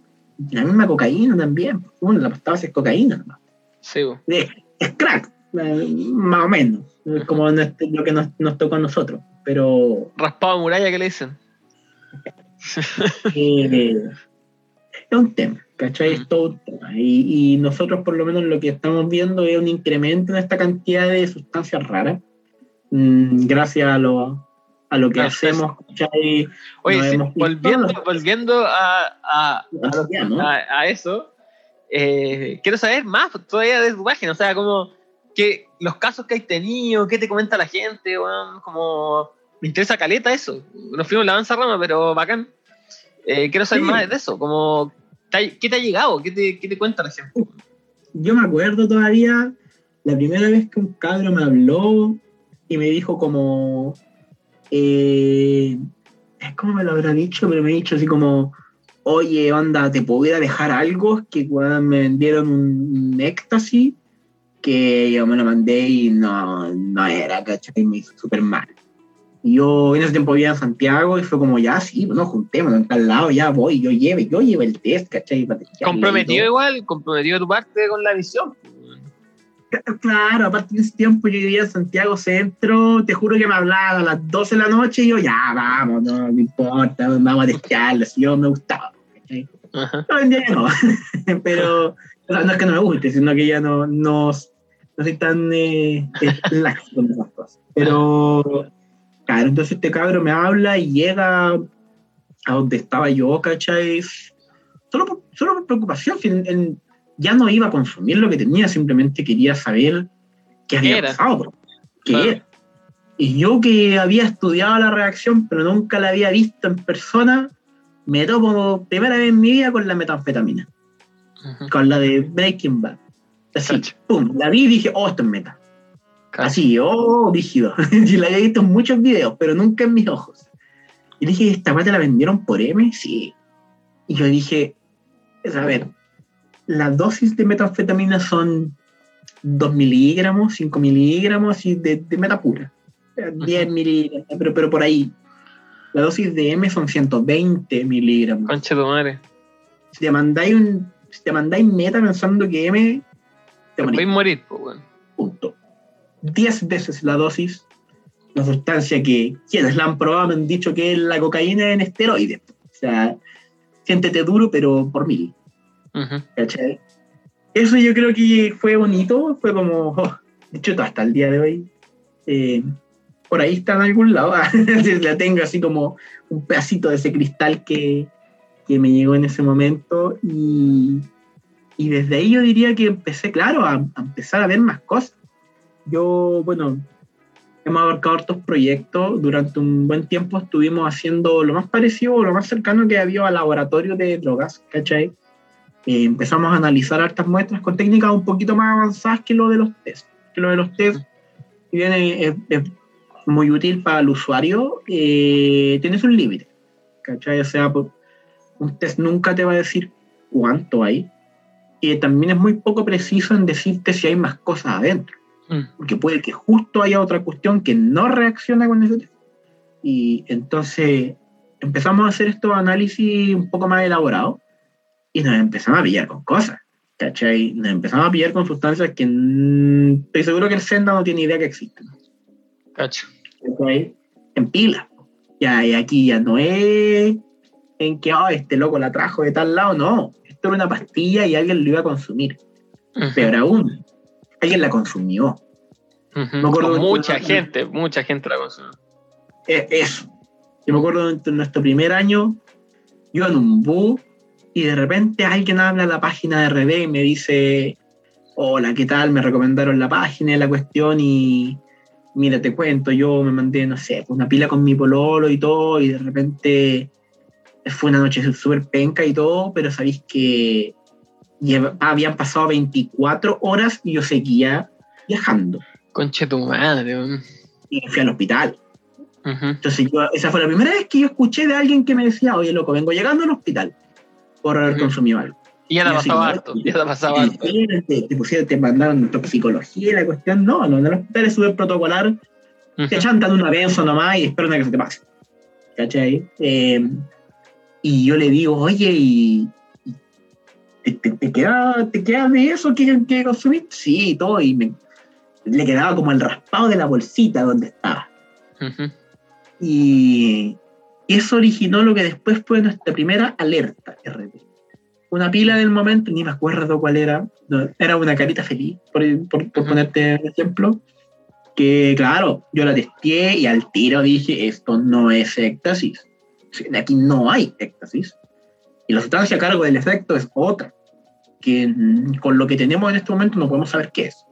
Ujú. Entonces fue la primera vez que empezamos a generar un post para Alerta. decir, gente, no consuma esto. O sea, con el usuario de éxtasis se da una cuestión bien particular en la que es como ellos saben que no están consumiendo éxtasis puro y les gusta. A los que consumen pastillas, eh, pila, no les gusta particularmente el éxtasis. Como que tú les das el éxtasis puro y se aburren un poco. Es muy sensorial, es demasiado... Ajá.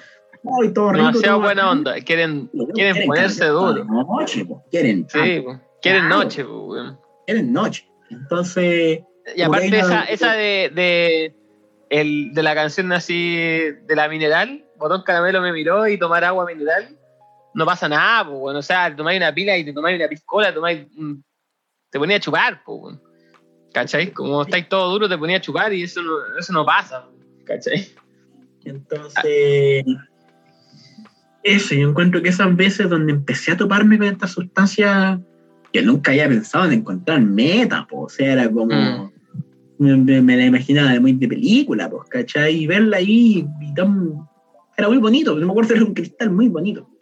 Entonces, y, y lo triste que es que hoy en día la meta está, Mm, hay caleta de pilas con meta. ¿cachai? Nunca al nivel en la epidemia de droga que ha sido la metanfetamina para otros países. De hecho, aquí en Chile, te, ah, te pilláis pilas con meta, pero comprar meta es súper difícil. No Mm. conozco a nadie que diga como, oye, a mí me gusta la meta. Eh, a la casa, preparo la vida, le pego un, un poquito de meta. con- ¿No lo viste? consumamos meta. Entonces, Así como, como los cabros, así como decirle, oye cabros, traje meta. Claro, po. No claro, sí. Y por algo una epidemia en Estados Unidos, porque es Mm. baratísimo. Barato. Baratísimo. Como te decía, la dosis son miligramos. ¿Cachai? Si compráis medio G de meta, igual como 500 dosis, o sea, es caleta, Caleta. caleta, ¿cachai? Eh, entonces, después con este proyecto empezamos, como te digo, a ver sustancias aún más raras. Y a generar, o sea, ya llegó un momento donde generábamos alerta y ahora ya hoy día como que ya no vale la pena, porque tanto, Mm. ¿cachai? Y está tan masificado. Pero ¿cachai? ¿cachai que ustedes están haciendo una labor tan po. Tan bacán. Claro, es una volada, una, una weá pública, pues, weón. Es como, gente, cuídense, ¿cachai? Como, weón, esta weá debería estar haciendo la de Estado, pues, weón. ¿Cachai? No ustedes, Que nos weón. unas loquitas. Por ahí, por último, auspicien una, un poco, pues, Yo no tengo weón. ningún problema con poner el logo feo del Estado en algún lugar, pero, pero puta, weón. Están haciendo, sí, están Ah. haciendo una labor pública de salud, de salud pública, weón, ¿cachai? Lo que tú dices, alertando como con esta weá no deberían estar comprándola, cabros, cuidado. Eso es salud pública, ¿cachai? Y, y volvemos a lo mismo, que la gente lo va a hacer igual, la gente va a comprar, ¿cachai? Entonces, por último, que tengan un, una directriz, ¿cachai? ¿Para qué? Para que no se maten, weón, porque se pueden matar, weón. Es bacán, es bacán la pega que están haciendo, cabrón. Y que bacán que sean un equipo. O sea, yo le iba a preguntar igual si para ustedes es rentable. O sea, si igual se paga el tiempo que les da, que les meten a la weá, no sé, con los test. Obviamente tú decías, no se están forrando, pero por último que, que haya un poco de reciprocidad, ¿o no? O sea, si no fuera por los test, no estaríamos aquí. Partamos por eso. Ujú. No fuera por los no estaríamos aquí. Pero eh, lo interesante ha sido que hoy en día estamos tratando de tirar la atención o de separar un poquito más. Ujú. Tenemos test y cada día estamos sacando más test y vamos a hacer cuestiones muy entretenidas con eso. Por ejemplo, vamos a sacar próximamente un test que mm, te va a decir si la mota está cargada al CBD o al THC. Buena, Un cacha. ¿Cachai? Entonces, ya, está toda esa parte química que es la que a mí me encanta, es como, bueno, es como lo que trabajo. Eh, pero el área a lo que más le estamos tratando de tirar la atención hoy en día es a la fundación Reduciendo Daño. Nosotros somos una fundación sin fin de lucro cuya misión, cuyo objetivo es la educación. ¿Cachai? Nosotros creemos en la información libre de, o sea, todos debiesen tener acceso a la. Ujú. Yo siempre tomo, por ejemplo, el ejemplo del usuario del fumador de tabaco, fumador de cigarro. ¿Cachai que en los 80 todo el mundo fumaba cigarro? Tu profe fumaba cigarro en el colegio. Fumaban en, el- en el, en, el, en el colegio, fumaban en la micro, fumaban en los hospitales. Después llegabas todos a tu casa, todos lados se fumaba. Puta, yo tengo motivos razonables para creer que la persona que empezó a fumar en los 70 po, no, no, no tiene mucho la culpa de haberlo hecho, si era lo, lo estándar, po. Todo se 30 publici- años se publicitaba después. en todos lados fumar, weón. 30 años después le dijeron, oye, sabéis que esto te mata y puede que tengáis cáncer. y esa persona en particular yo la veo y digo como, podría, ya podría decir, nadie me dijo. ¿Cachai? Fue súper injusto. En cambio, la persona que se pone a fumar cigarro hoy, porque hay muchos, o sea, a pesar de toda la info que tenemos de que el cigarro mata y toda la evidencia, puta, anda a ponerte afuera de un colegio po, o de una media cuando salen de clase, están todos fumando, po, ¿cachai? Sí. Pero hay un cambio para mí. Porque a esa persona Se le lo dijeron de que tenía cinco años. Y si lo hizo aún de así, ¿sabéis qué? Esa fue tu decisión. Muere de viola. A, a nivel Estado lo mismo, porque el Estado no va a dejar morir a nadie, claro, nunca Sí, va a decir como, eh, tú sabías, entonces ahora muere, ¿no? Pero, pero es distinto. Entonces yo veo eso mismo, lo transpongo. Y veo, por ejemplo, a los usuarios de cannabis hoy día y cómo hoy día se consumen un montón de cosas y no se cacha mucho. Sí. Hacer Está, un poquito está en el boom, de- po. Está en el boom igual, pues como. Mmm, metámosle más, po, weón, ¿cachai? O sea, extractos más puros. Cocinemos marihuana, puta que esa weá para mí. Lo he hablado en el podcast, yo estoy traumado con las cocinas de marihuana, weón. ¿Cachai? Como. Volémonos sin pensar que nos estamos volando. Eh, volémonos más, volémonos más. No controlemos la dosis. Anda a preguntarle a la gente cuál es la razón más común por la que se van en pálida. Comer, Sí, pues, comer marihuana. ¿no cachai? Po, Las, ¿qué- pal- las, pálidas de, vehículo? las pálidas de leche de marihuana son épicas. cuando todo, todo el que ha tomado leche sabe que esa weá es pálida segura, ¿cachai? 100%. Primera pálida de leche. Sí, po. Sí, po. Se sabe. Entonces, yo también veo a mi yo del pasado, ¿cachai? Y yo digo como, oye, a serme sincero, yo en la media, yo creo que me hubiese volado con todo lo que hubiese podido. Sí, pues. Estaba en pleno descubrimiento del Ujú. tema, cuando descubrí la cannabis fue como, oh, man, qué bacán es estar en otro estado mental. sí, pues. Yo digo, ¿Hasta dónde llega esto? ¿Hasta dónde llega? claro, digo, qué bueno que no tuve acceso a cuestiones. Mm. que de verdad, si, si había alguna así como, si alguna vez escuchaste así como, oye, la- las tiritas del plátano, si las dejáis secar, te vuelan. No escuchaste ese tipo de cosas, Sí. yo la probé. ¿Fuiste alguna así? Yo la probé. ¿Cachai? Media, tiempo libre. Me quiero colocar, me quiero colocar. Entonces yo veo a ese, a ese, ese yo del 2021 y digo como loco, ahora hay Grinder, ¿cachai? Sí, el pendejo sale del liceo y consigue las drogas que quiera. O sea, yo de verdad no creo que haber consumido el SD en segundo medio me hubiese hecho bien, o éxtasis, o lo que sea, ¿cachai? Ujú. Sobre todo cuando eres un pendejo y solo te querías volar. Pues. Sí, pues.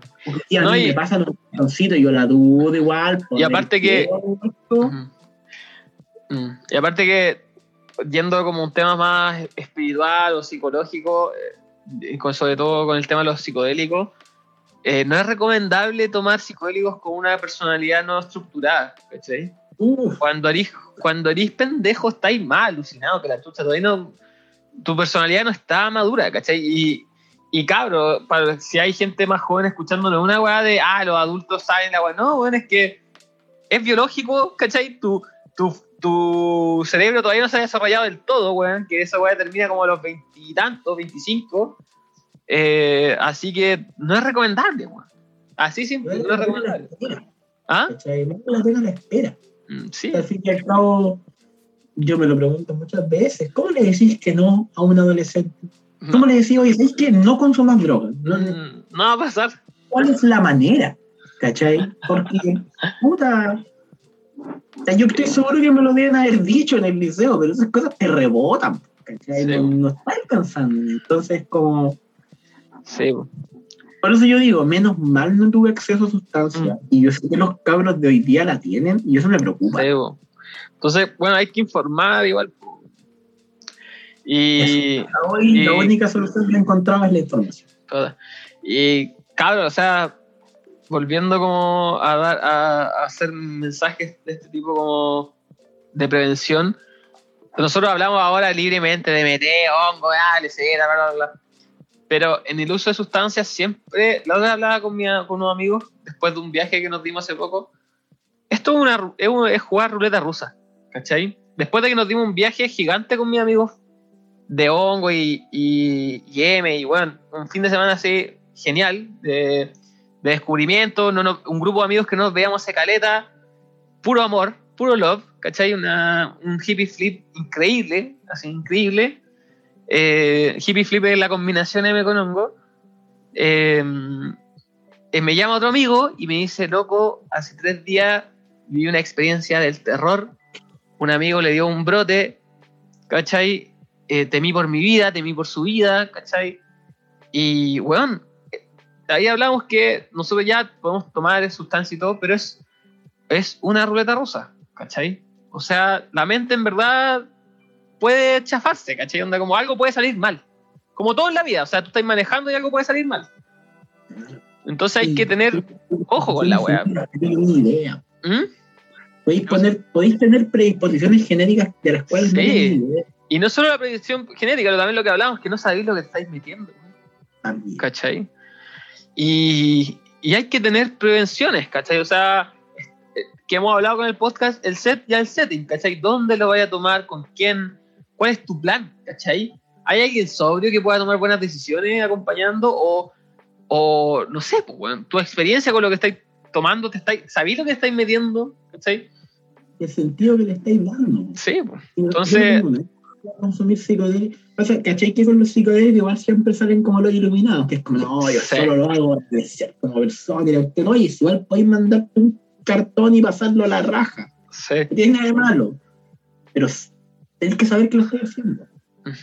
Algo de sentido le tenéis que dar, algo de. Ajá. No es una experiencia cualquiera.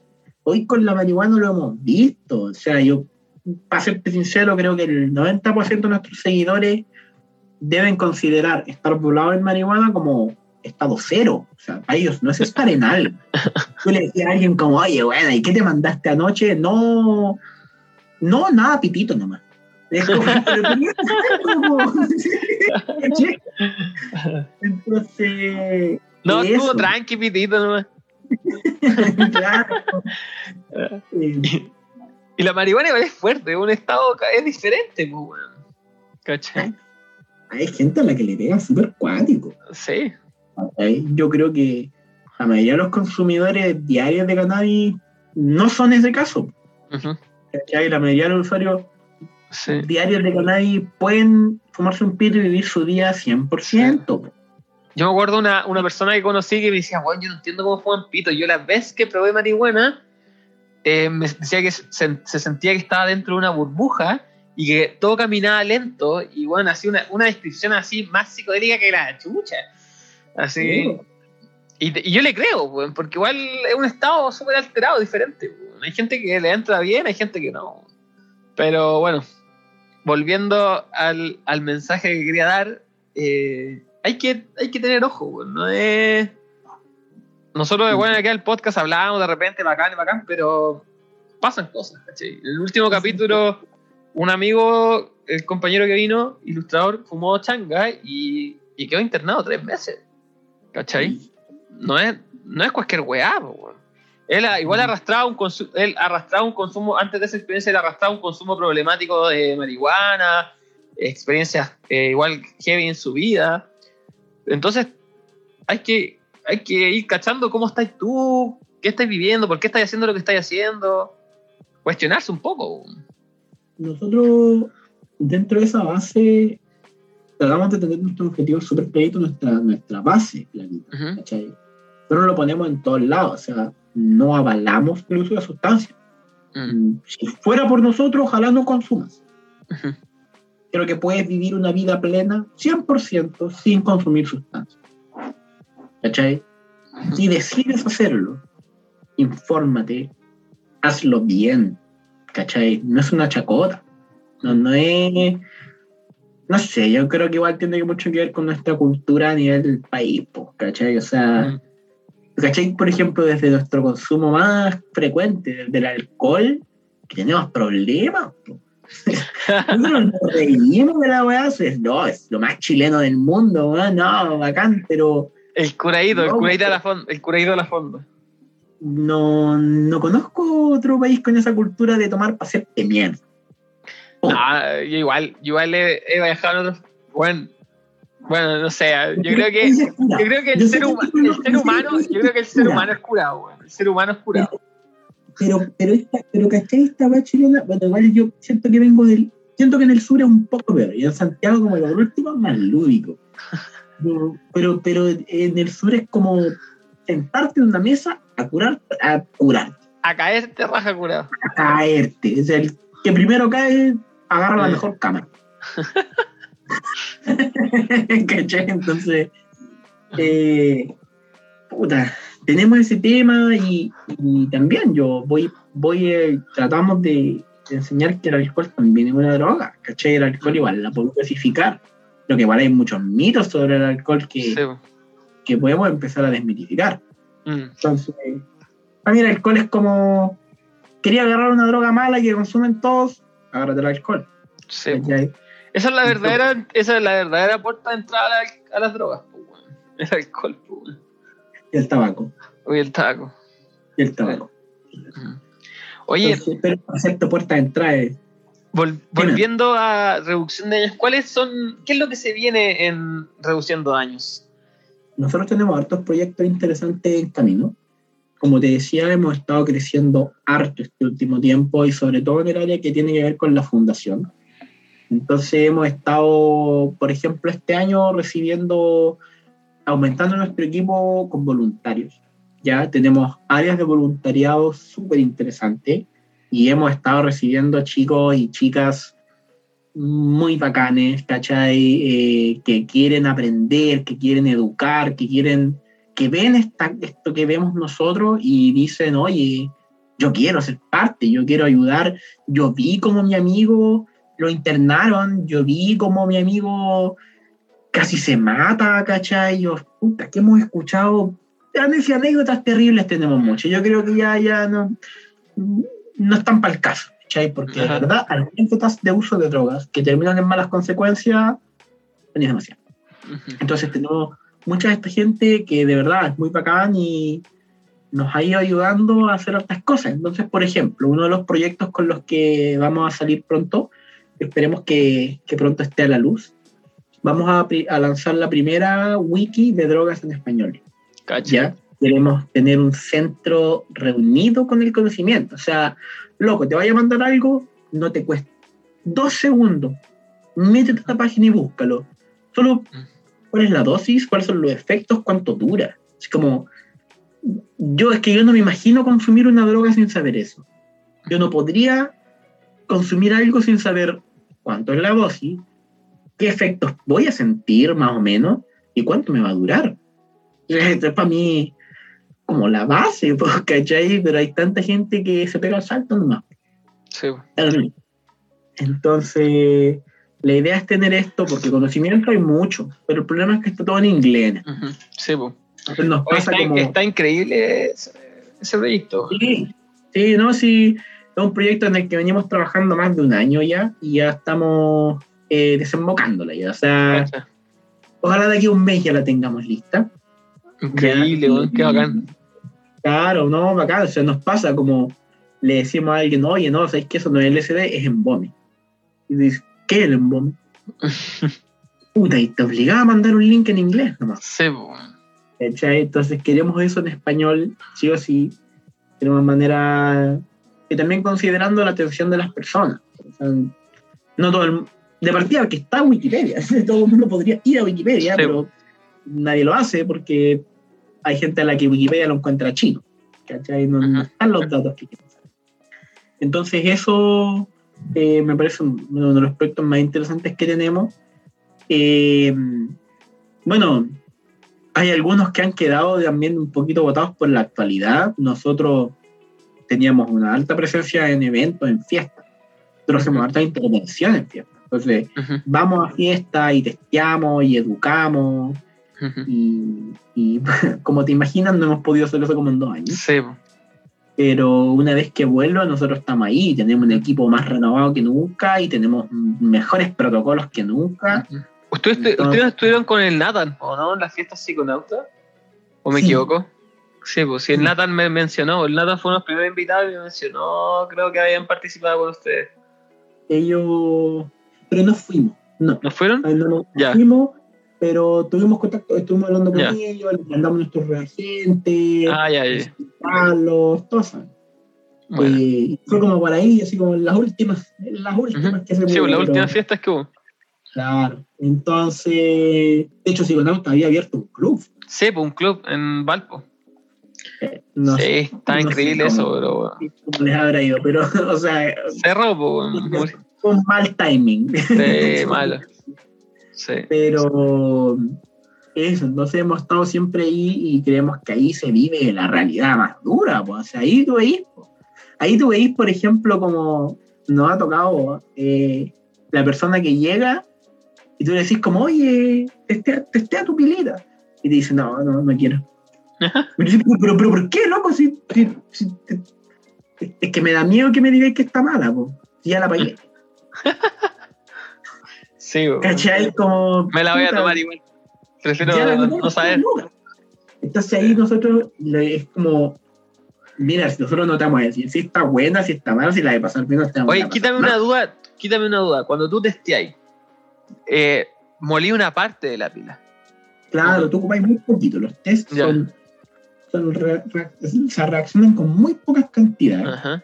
Por ejemplo, si tuvierais una, una pila, lo que más recomendamos es partirla por la mitad, ¿Ya? porque así a- a- veis la cara expuesta, esa del medio. Ya. Porque por afuera, ¿cachai? Es como una cáscara, pues, pero por Sí, el medio está la verdad de la pila, Ya. ¿cachai? Entonces le pegáis un raspado a esa pequeña partecita. Ajá. Nosotros solemos recomendar testear menos polvo del que tú puedes ver. O sea, Ya. Muy la poquito. cantidad que tú usas es poquísima. No pierdes muestra en Ya. ninguno de los casos. Y está de más decirlo que lo que se testea no se puede probar. O sea, queda completamente inusable. Pero como te digo, Es muy poco. es más, hay que hacerlo con poco. Ujú. Mm, em- vemos muchos videos y cosas así de gente que agarra una pila poco menos y La le mete una gota Ya. que se ve toda negra como se debería ver en la reacción con el M, pero empieza a no servir. La gracia es hacerlo con tan poco, porque la reacción con el éxtasis es súper eh, oscura, es un negro así, que lo abarca todo. Entonces, la gracia es que sea tan, que tú la veas tan localizada que puedas detectar otras cosas. Porque los adulterantes del éxtasis tienen colores más claritos. Las anfetaminas tienen un rojito más claro, otros que tienen un amarillo. Entonces la idea es hacerlo con tan poquito que podáis ojalá pillarle una manchita. po. Esa es la gracia. Porque como te digo, el primer paso es decir como, loco, esta pila tiene M o no tiene M. Y si no tiene, por favor no la consumas, porque no tiene. No es que esté mala, es que quizás lo que hay ahí te puede matar. ¿Cachai? Sí. Si es que te hace algo. Si es que te hace algo. Sí. Entonces, eso es como la primera y eso es como el enfoque más, más digamos, puntual, ¿cachai? Decirte sí o no. ¿Esto es lo que tú piensas que vas a consumir? ¿Sí o no? Listo. Ujú. Eh, eso, entonces, por ejemplo, igual, pues, con el caso del LSD, que es otro de los más comunes también, el, nuestro test reacciona, reacciona al LSD, pero no al embone. Ujú. Entonces la idea es que si tenéis un cartón, tiene que reaccionar morado, que es como reacciona. Tiene que reaccionar. Si no, ahí no hay LSD. Ujú. No lo consumas, porque no sabes cuál es. Sí, po. No sabes si es embome, si es un DOX, ¿cachai? Es como, no tiene LSD, punto. Exacto. Entonces, eh, eso, bueno. Perfecto. Y ahí me, me quitaste la duda. Eh, volviendo al tema de los proyectos, bueno, ven la de Wikipedia, están las fiestas, que no, y alguna otra cosa más que queráis compartir. Tenemos las fiestas, eh, estamos tratando de ponerle harto también a lo que es como el, el, el censo. Se nos viene y vamos a estar pronto realizando una encuesta de, de uso de drogas en pandemia. Está bien buena, la está realizando igual eh, chicos de los voluntarios y chicas de los voluntarios que eh, le han puesto mucho empeño, ya con base académica, eh, todo, la mayoría de, los, de ellos tienen base académica y bueno, y la tiro aquí como a modo de publicidad, si a- en este momento a alguien le interesa, hablen con nosotros, nosotros siempre aceptamos ayuda y estamos constantemente buscando crecer, llegar a más gente, entonces nos gusta mucho esta onda y eso, entonces bueno, también se viene esta encuesta que la idea es que todo consumidor de drogas la responda, nosotros queremos al fin y al cabo saber Ujú. saber lo que el Senda no nos cuenta, ¿cachai? Y que Claro. probablemente no sabe. No tiene Oye, idea. ¿Cuánto ha cambiado? La PDI maneja las estadísticas de las drogas que incauta, no son las que nos llegan a la calle. po. Sí, po. ¿Y qué me sirve saber eso si no, nadie nunca las va a consumir? o quiero las de las que se consumieron. claro, ¿cachai? claro. Qué buenísimo. Entonces, Bueno, es, de verdad es que la pega que están haciendo es increíble me- y me encanta que tengan una visión tan clara y que, y que ya tengan voluntarios, bueno, de verdad, un- increíble. Muy, y muy bueno. Bacán, ha sido un proceso muy bacán y, y, y nos encanta ver gente. Oye, que- ¿y no tienen un sistema de donación algo así? En su página web. Con la wiki probablemente nazca uno. Sí, Ya, po, un, pasar la gorra, un pasar la gorra. Sí, Que ahí que cada uno ponga.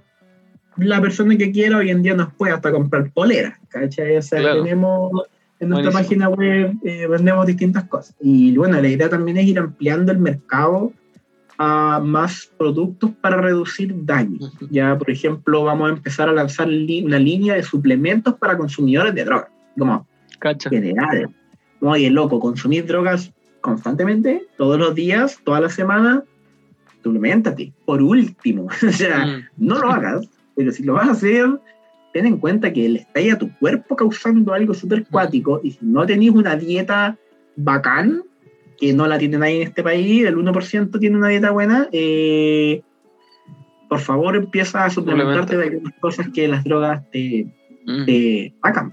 Y, y muchas cosas por esa onda. Porque Buenísimo. por ejemplo, hoy en día la mayor cantidad de usuarios de drogas en Chile, bueno, que no tienen que, fuera de la marihuana, eh, es la cocaína. Sigue siendo la sabe. segunda. Sigue siendo la segunda y Mm. Ni te cuento lo que tiene, las cosas que te pillas. O sea, el adulterante más común de la cocaína es un antiparasitario. Con eso te lo digo todo. Es la weá que le dais a tu gato o a perro para que bote sus parásitos. Ese, el levamisol, Mm, el adulterante más común.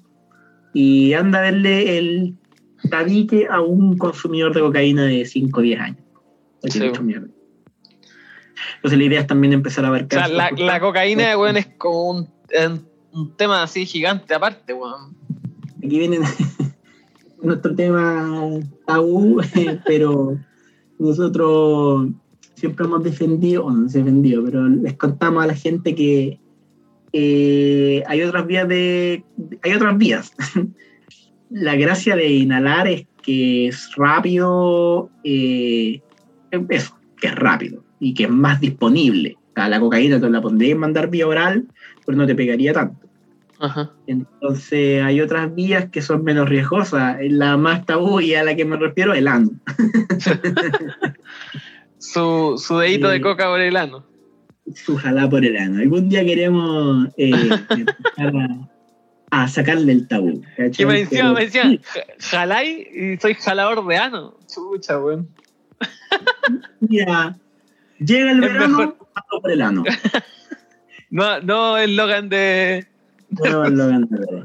No, pero es verdad, o sea, por ejemplo, hoy día hay mucho ketamina, ¿cachai? Y la keta uf, está pasando por procesos súper súper bizarros. Entonces, loco, de verdad, meterte eso por tu nariz te puede dejar la cagada. O sea, no es bueno meterte bacterias por la nariz porque tus defensas son menores. Deja menos la cagada metértela por el ano. Deja menos la cagada meterte. Ahí tenés bacterias para defenderte. Así Buen- que buen dato, buen dato fíjate- No, sí, buen datito. Eh, nuestros avances van, bueno, por el lado químico, los test, como te contaba, vamos a seguir sacando más reagentes, más entretenido. Y por el lado de la información, eso, pues, estamos tratando de expandirnos lo más posible y estamos, queremos ser la referencia, pues. Total, queremos que total.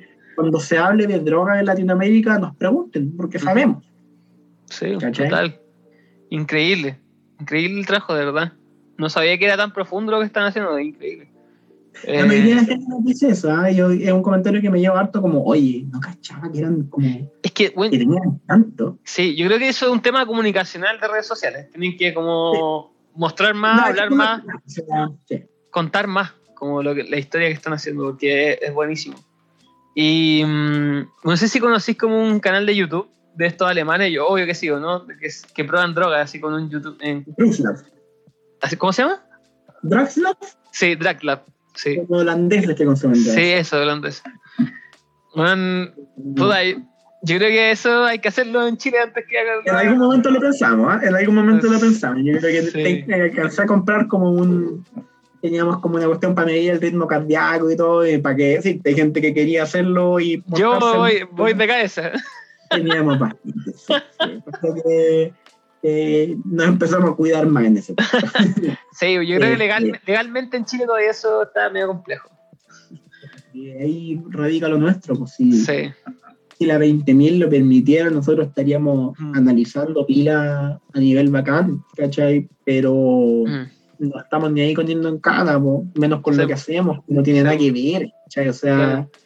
eh, nuestros tests han salido en las noticias y ni uno en un contexto bueno, nada más Mm. te digo, o sea, claro. mm, nos falta un poquito de, de educación, de también agarrar ese sector un poco más conservador y decirle como loco, nosotros queremos salvar vidas. Está muriendo gente por consumir drogas, nosotros estamos activamente haciendo cosas para que Es que ¿sabes qué pasa? Es que, que- esta weá de los conservadores, weón, es la misma weá que, bueno, la educación sexual y con el tema del aborto, weón. ¿Cachai? Es la misma weá. La gente va a abortar igual, weón. prohíbe, La- prohíbe, la- prohíbe. weón, las mujeres van a abortar igual. ¿Cachai? Hagámoslo bien. Para que salvamos vidas, ¿cachai? Hagámoslo bien. Eduquemos, eduquemos, porque son dos cosas. Eduquemos y hacerlo bien. ¿Cachai? Como. Es el, es el mismo tema. La prohibición es, es lo peor. ¿Cachai? Y ahí Sí, podemos entrar, ahí, ahí, ahí, el, el debate, si abortar es bueno o malo moralmente, bueno, esa, esa parte, ¿cachai? Lado, claro. Esa Primero, parte, esto es un problema de salud, es un problema de salud pública, weón. La gente lo va a hacer igual. Hagámoslo bien. ¿Cachai? Las creencias y, y el bla bla bla es tema aparte. ¿Cachai? Salvemos gente. Hagámoslo bien. ¿Cachai? Para mí es el mismo tema. Es el mismo tema. Es la conser- conservaduría metiéndose donde no corresponde, weón, ¿cachai? Porque no va por ahí el dilema, ¿cachai? Yo no le deseo abortar a nadie, ¿cachai? Yo no le, dese- no le deseo un. Bueno, yo no le deseo un. Un. Un- un conservadora consumo problemático. lo van a hacer lúdicamente. así Claro, como, "Ay, yo, yo no le deseo un consumo problemático de drogas a nadie, ¿cachai? Como, loco, yo estuve, yo tuve, yo estuve en un consumo problemático de, de marihuana, ¿cachai? No se lo deseo a nadie, ¿cachai? Y, y bueno, pero no por eso consumir marihuana es malo, ¿cachai? Como que, bueno, no hay que ¿cachai? Hay muchos matices en esta wea, weón. Em, entonces, creo que va por, por donde mismo el debate, es como que es transversal ese tema. En mucho, bueno, esperemos que en el próximo gobierno nos vaya mejor. pues. ojalá, weón. Y con la nueva y con la nueva constitución, pues, estaba, hablando, un poquito más, pero también. Estaba hablando con el. Para ir cerrando, porque ya llevamos dos horas, hermano, se nos fue Sí, volando. Lo, lo sé, lo sé. Lo que quería decir Sí, hay que tener cuidado porque la 20.000 podría ser peor. Sí podría ser peor. Podría ser. Sí. No, estamos piola, estamos piola en Chile. Es que es tan Eh. mala que es buena. Eh. Y, eh, quería decir que mm, con el tema de la nueva constitución y todo lo que está pasando políticamente en Chile, estaba hablando por ahí con algunos amigos que en algún punto en el podcast me preguntaron eh, cómo, cómo llegar a la, legaliz- a la legalización, ¿cachai? ¿Cómo entablar esto? Y, y el tema es uno informando, generando instancias como esta, como RD y, y, bueno, en mi podcast Dimensión Daniel, que gran parte eh, del podcast tiene que ver con esto, pero también entrevisto a gente y su vida personal, cómo las sustancias han cambiado su vida, qué sé yo, que son cosas que no hemos hablado que en, es- en este podcast, pero tal vez en otro capítulo podríamos hacerlo. Y Quizás podemos invertirlo. ¿no? No te puedo invitar nosotros a alguna, Ya, alguna Ya, algún po. live y, y le hablamos, Bacán. Preguntamos nosotros las preguntas. Yo, Ya, pues. Sí, feliz. Bacán, feliz. Y, y eh, eso, informar eh, a la gente. Y luego eh, llega un paso que, que creo que es un paso más fome, que es organizarse políticamente. Or- agruparse y organizarse políticamente. Y igual creo que con lo que viene con la nueva constitución, igual hay que hacer presencia con este tema.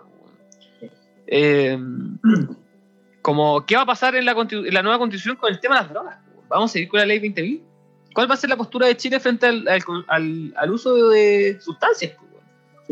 Y creo que no, en este momento no hay un, no hay una organización fuerte al respecto. No Y con- ningún constituyente que lo haya planteado. No, no, pues nadie, nadie ha hablado del tema. Y, y te paso la pelota porque creo que, bueno, con lo que tú me estás diciendo, o sea, ustedes tienen la, tienen la antorcha, pues, weón. ¿Cachai? O sea, son químicos, pues, weón. ¿Cachai? Están metidos ahí, están metiendo las manos en la masa, pues, weón. Yo me tomo la weá nomás, pues, weón. ¿Cachai? Me tomo la weá invito a gente y pelo el cable. Pero ustedes están ahí, metiendo la mano en la masa, eh, recibiendo casos fuertes, ¿cachai? Viendo lo que está pasando. Entonces, eh, hay que organizarse. Yo creo que ahí hay, un- hay todo un- una pega que hay que hacer. Y bueno, yo desde mi trinchera acá de mi podcast, eh, toda mi disposición a, a eso, a eso, y de repente ahí puede surgir algo, pero lo dejo ahí votando, lo dejo ahí votando. No, nosotros, nosotros felices. La verdad, Ujú. nuestro interés está con la gente, con contribuir, con salvar, con educar y pucha que tenemos cosas que hablar a la hora de hacer políticas. O sea, por último, sabemos lo que pasa en otros países. Miremoslo a ellos y digamos, no quiero ser como este. No. Claro. Último, último, último de este cierre de capítulo. Siempre a todos mis invitados les pregunto alguna recomendación, algo que quieres compartir, libro, serie, película, todas las anteriores, lo que tú quieras compartir a la gente, recomendar. Eh, hay hartas cosas, depende de lo que les interese. La- lo, lo penca en este momento es que todas mis recomendaciones son en inglés.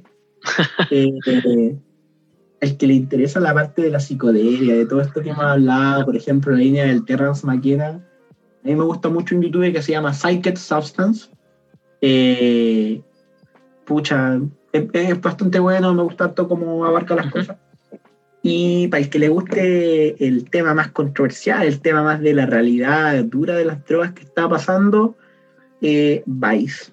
Vice en YouTube tiene de todo. Vice. Hay algunos videos buenos, algunos videos malos, pero eh, hay harto que abarcar y yo estoy poniéndole especial atención al tema de los cannabinoides sintéticos. Ahí le vamos a dejar ahí nomás porque eso da para dos horas más de conversa, pero, pero hay que ponerle ojo, Mm, sobre todo si la persona que está escuchando esto está apretando un botón y volándose desde el líquido de un cartucho.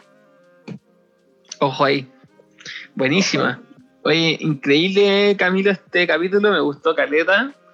Eh, agradecido de tenerte aquí. Ojalá seguir co- compartiendo, conversando eh, y a lo mejor ahí, quién sabe, eh, creando algo juntos. Eh, Siempre. y fue feliz de ir también a un live.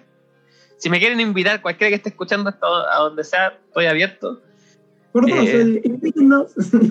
No estoy feliz de conversar, me encanta hablar. me- bueno, para mí el podcast es lo mejor que me ha pasado en la vida. Eh, así que, de nuevo, gracias a todos los que escuchan este capítulo, a todos los que llegaron hasta acá. Síganme en arroba dimensión.daniver en Instagram. Ahora también tengo TikTok, donde estoy subiendo las animaciones de los podcasts, que estoy empezando a animar los capítulos. Arroba dimensión.daniver también. Se viene mi página web. Voy a hacer una página web hablando sobre los fondos, recolectar fondos. Voy a empezar a recolectar fondos pasando la gorra para que puedan aportar. También voy a hacer un Kickstart en donde voy a poner metas y voy a ir dando premios y también eh, poniendo metas para el podcast, mejorar la calidad de audio, qué sé yo, cosas que hay que ir logrando para avanzar, para que puedan aportar la gente que escucha el podcast a, esta, a este, bueno, a este humilde podcast, puedan aportar para seguir creciendo y bueno, sigan a Reduciendo Años. ¿Cómo se escribe? arroba reduciendodaño.cl en Instagram, en nuestra página principal. Y también puede ir a nuestra página web reduciendodaño.cl. Reduciendodano.cl. que la ñ está. Sí. Eh, Dani, muchas gracias por invitarme. Para mí también ha sido una oportunidad a la raja. Siento que podríamos seguir hablando dos horas más sin atado. sí. y hay que seguir haciéndolo, pues, así que bacán. Bacán. Estoy seguro que vamos a seguir hablando en otras oportunidades. Sí, perfecto. Muchas gracias. Chao a todos. Nos vemos.